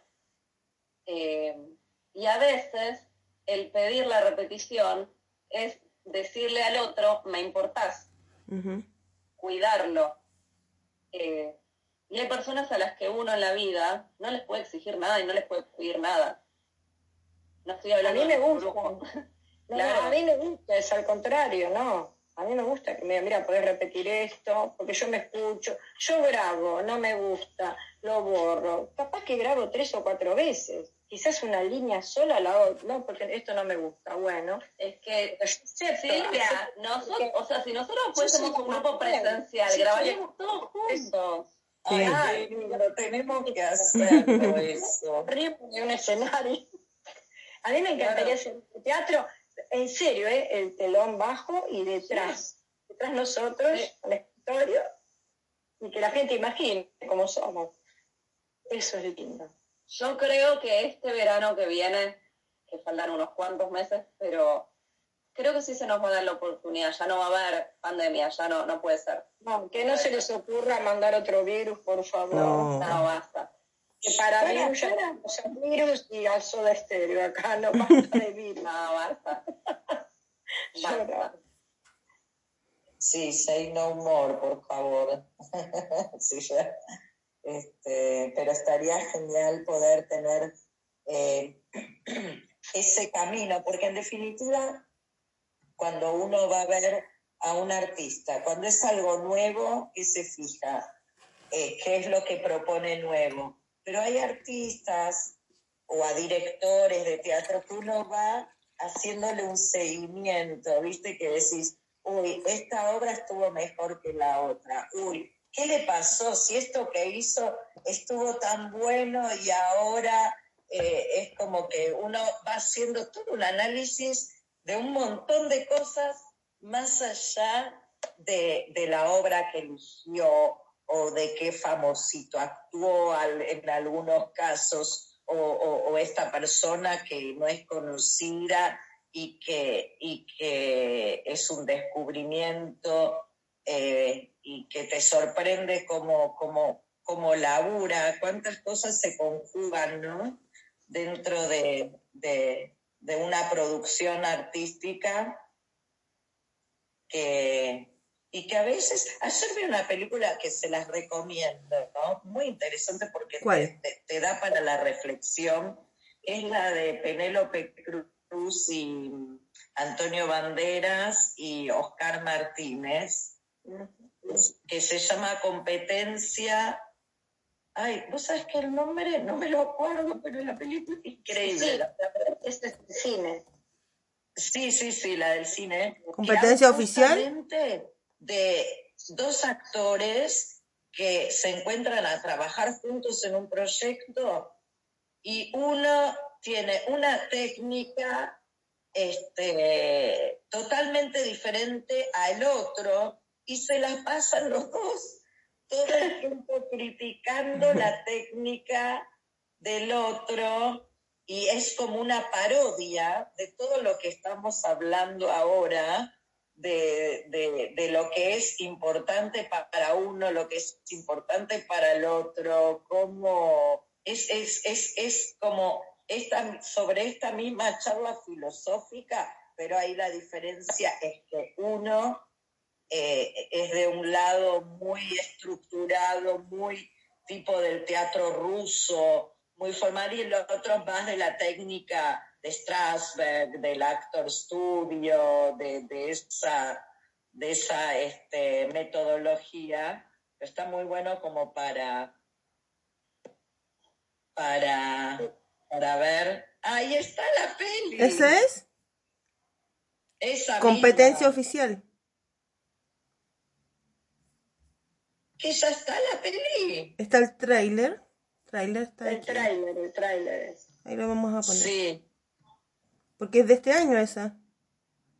claro, Claro, claro. Ahora es nuevita, nuevita. Yo creía, digo, y ojalá esté Netflix, pero Está muy bueno porque pone en cuestión todas las cosas que uno toma como, como, eh, no sé si la palabra es cánones o como guías cuando sos artista, cuando sos actor, cuando estás haciendo arte. Y, y uno es de un lado muy estructural y el otro de otro lado, pero al final son los dos muy estructurados, porque se, cuentan, se juntan los pueblos opuestos. Claro, Está buenísimo. habrá que verla. Muy, muy bueno. Sí, Bueno, ahí dejamos esta noche dos recomendaciones entonces. Este tráiler de competencia oficial y Amada Inmortal, también esta bella película de Beethoven. y nuestro radioteatro. Por supuesto que sí. Nuestro radioteatro ahí para que lo y escuchen. el YouTube de um, Authenticum Delirantum para que escuchen un pequeño asesinato. ¿Cómo es? Un pequeño asesinato. Datos sin consecuencias. Sin consecuencias. Para que se suscriban. Se me fue la voz. Sí. Para que se suscriban. No se olviden que también Flor. Doña Flor, Doña Flor y sus dos Son maridos también. Eso también, para quienes nos estén escuchando solamente las noches de los, bueno, antes domingos y ahora lunes, estamos haciendo Doña Flor y sus dos maridos, de Jorge Amado.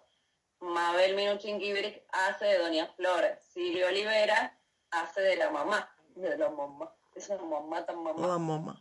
Vanessa Henskowski hace nada más ni nada menos que de la narradora. Mm. Y, y bueno, yo a veces cuando sobra algo y se necesita alguna voz, estoy ahí como pululando. Y a veces Eh, hacemos de las amigas también, como Ay, por Dios, no, no me muero, cómo me divierte esto, por favor. Te juro, mira, quiero escucharlo de nuevo. Ahora me voy a escucharlo de nuevo antes de dormir. Fue tan gracioso, tan gracioso cuando ustedes dos hicieron de las amigas, sin haberse escuchado una a la otra. Yo digo, son dos idiotas. Las amigas Pero lesas. tal cual, las dos amigas idiotas. Pero la Pero verdad en que buenísimo. Ivane, Ivane con la narradora y, y la recepcionista, La recepción. que le hizo la misma pregunta en ese momento, te- les tocó a las dos dialogar, Sí. más o menos. Pero, pero en, un, en, en un tiro nos diste un- tres personajes dentro de Doña Flor. Que Sofía, que María y que la madre. Tres me Y lo que pasa es que a veces necesitamos más voces, pero Bárbara, cuando vamos a necesitamos más voces, necesitamos la voz con una persona y si la persona... No está en ese momento.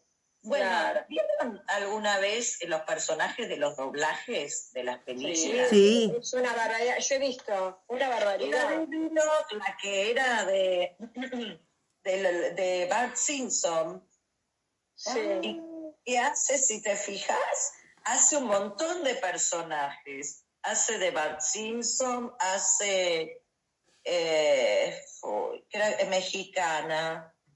Hay Hay una- Sí, y hay un argentino también, que cuando yo lo vi el año pasado le hicieron un reportaje, no recuerdo el nombre. Les digo, no puede ser que haga tantas voces, pero es magnífico. Lo admiré, mira, digo, yo no sé si no hizo lo del Rey León, no sé, ¿eh?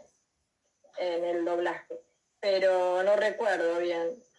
Y es Lo que pasa es que en, en nuestro caso a veces se complica eh, por una cuestión de que si yo les digo, graben una línea, graben el mismo personaje que están haciendo siempre y además una línea con otra voz. Eso es re complicado. Sí. Por más que sea una línea o dos palabras, con otra tonalidad, con otra intención, con otra voz. Es complicado. Ahora, si hacen un personaje, no sé, ejemplo, Mabel que hace Doña Flor, y le toca grabar un personaje, incluso de un hombre, bueno, que en este caso no le tocó, pero le ha tocado otras, Otras veces. veces sí. Y si es un personaje más largo, seguramente va a poder encontrar algo. Pero si es así de golpe, no, grabate esta línea, es solo una línea, no. Así habla, ¿no? Ay, qué divertido, por Dios. Bueno, chicas bellas, chicas bellas, bellas, bellas.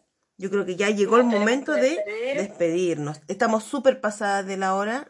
En Argentina La son. calabaza, yo no sé, no sé en qué Ya está. explotó, no sé en qué quedó. Como súper pasada, sí, ya somos tenemos que pasadas. volver caminando. Se nos pudrió la calabaza. Yo planté una la pero bueno, no sé si algún El día se repollo, pero Mabel se va al repollo colorado. El ajo es lo del Shrek. En banana. ¿Se acuerdan de la playa las bananas? La Las bananas inflables. bananas en pijama. Ah, para, para subirse arriba. No, Como flotador. que viajaban esas bananitas inflables en el mar. Ah, yo me nos está mandando a dormir y nosotras nos fuimos a la playa a andar en Ustedes se van a la playa. Yo me quedo en la playa si se van a la playa. A mí, de, a mí, a mí, ella la tiene. Bueno, listo. Bueno, tenemos que juntarnos a hacer un pijama party cuando vengas a Argentina, ¿vale? Sí, de todas maneras, sí. Y transmitimos desde, desde ahí. Todas juntas, claro. Sí, todas sí, sí. Yo creo que podríamos hacer un programa con pijama. Vamos a agradecer. Agradecemos a los demás integrantes del grupo que no están, pero repetimos los nombres. Acá estamos Mabel Minuchin-Kibrick, quien habla, Mariela Verónica Galiardi, Vanessa Genskowski, Silvia Olivera, el papá de Vane que muchísimas veces participa, que es Jorge Genskowski, la hija de Vane que es Vanesita Barrios. Eh, tenemos bueno, a María Valeria Pizzotti, que hace rato que no está participando, pero forma parte de nuestro grupo, como siempre decimos. Ujú. Juan Manuel Candura, que también nos mandó un beso. No nos estaba escuchando, pero igual le mandamos un beso, Besito nos mandó un beso así por mensaje. No hizo la tarea, pero no importa. Tenemos a Juan Mitielo, que hace, bueno, de Badiño, en Doña Flor y sus dos maridos. Tenemos a Marcos Marcos. Galipo, que hace de este nuevo marido, el farmacéutico aburrido, que mole, Doña Flor. Eh, A Vanesita, a Vanesita. Sí, sí, sí. Sí, sí, la la mencioné. nombramos, sí. A mi madre, que a veces se copa con algún que otro personaje. A él, Susana Susana. A Gabriel. Gabriel. Gabriel. A Gabriel Aníbal Rearte, que se portó mal, no nos hizo. no nos La hizo gráfica. La gráfica de Doña Flor, pero no importa. Lo perdonamos. Quizás, Lo quizás lo podemos perdonar cuando unamos todos los capítulos de Doña Flor. Puede Y ahí- ser. Claro. puede ser, Ahí no hace algo lindo. No, no, la verdad que no. No, no, no. Por el momento no. Eh, ¿A quién más? Bueno, pastor. A, a nuestra radio, a nuestra querida radio, que nos acoge. Claro, a, a mi hermano virtual, a Guillermo Daniel San Martino, alias Lobo Marino, que lo queremos mucho. Eh, Hoy día nuestra invitada en la entrevista de hoy también.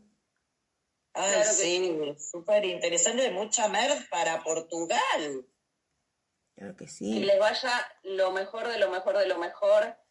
Eh, a todos los grupos de teatro que, que tengan ganas de prestarse alguna, podemos llamar el espacio, pues lo charlaremos en privado, como mini reportajes. Eh, lo de sacar a alguien al aire es como medio compliquetti porque estamos cada una en otra parte, no estamos en un mismo estudio. Vane es quien es nuestra productora, está con la consola, está con Grande, absolutamente todo. La verdad que es una genia. Salucito, salucito por eso. Salud. Y bueno, agradecemos a los oyentes, porque la verdad que entre nosotros nos tiramos flores, pero sin personas que estén otro lado, escuchando ujú. estas cansadas. personas que estén interesadas en escucharnos, en seguir lo que hacemos, en interesarse, bla, bla, bla, bla, bla, en poner like en Instagram de Auténticos Delirantum, en suscribirse, que es gratis, en el canal de YouTube. Yo sé que algunos a veces, por no estar logueados, dicen, uh, me toca poner acceder y mi mail. Chicos, chicas, chiquis, mail, si no vamos a hacer la tarea online, mail, contraseña, ingresan. Se olvidaron su clave, bueno, ponen resetear clave y se suscriben. A nosotros nos ayuda un montón, no es que ganemos dinero, lingotes de oro. Necesitamos que nuestro material llegue al público indicado. No nos interesa que esto llegue a todo el mundo, nos interesa que llegue a las personas que se interesen por escucharlo. Así es. Muy bien. Y bueno, y gracias por compartir con nosotros este lunes lunero Cascabelero. Primer lunes y velero cascabelero. La verdad que sí, y se viene el jingle de Mabel, que ya nos estuvo adelantando algo de manera privada, íntima. Ya está trabajando en eso. Sí, Vale así también que colaboró con la, con la letra, aguantar. Silvia también, yo no. Hasta la semana que viene van a tener que aguantar Para y, escuchar eso. Y, y- y van a escuchar ya nuestra nueva, nuestro nuevo himno. Un abrazo y un beso grande para todos. Que tengan una hermosa semana y nos encontramos el próximo lunes. Sean muy felices hasta con lo más chiquitito. Besote. Besos, los quiero, las quiero. Chao. Buenas noches. Besos. Buenas noches. Chao. Bye bye.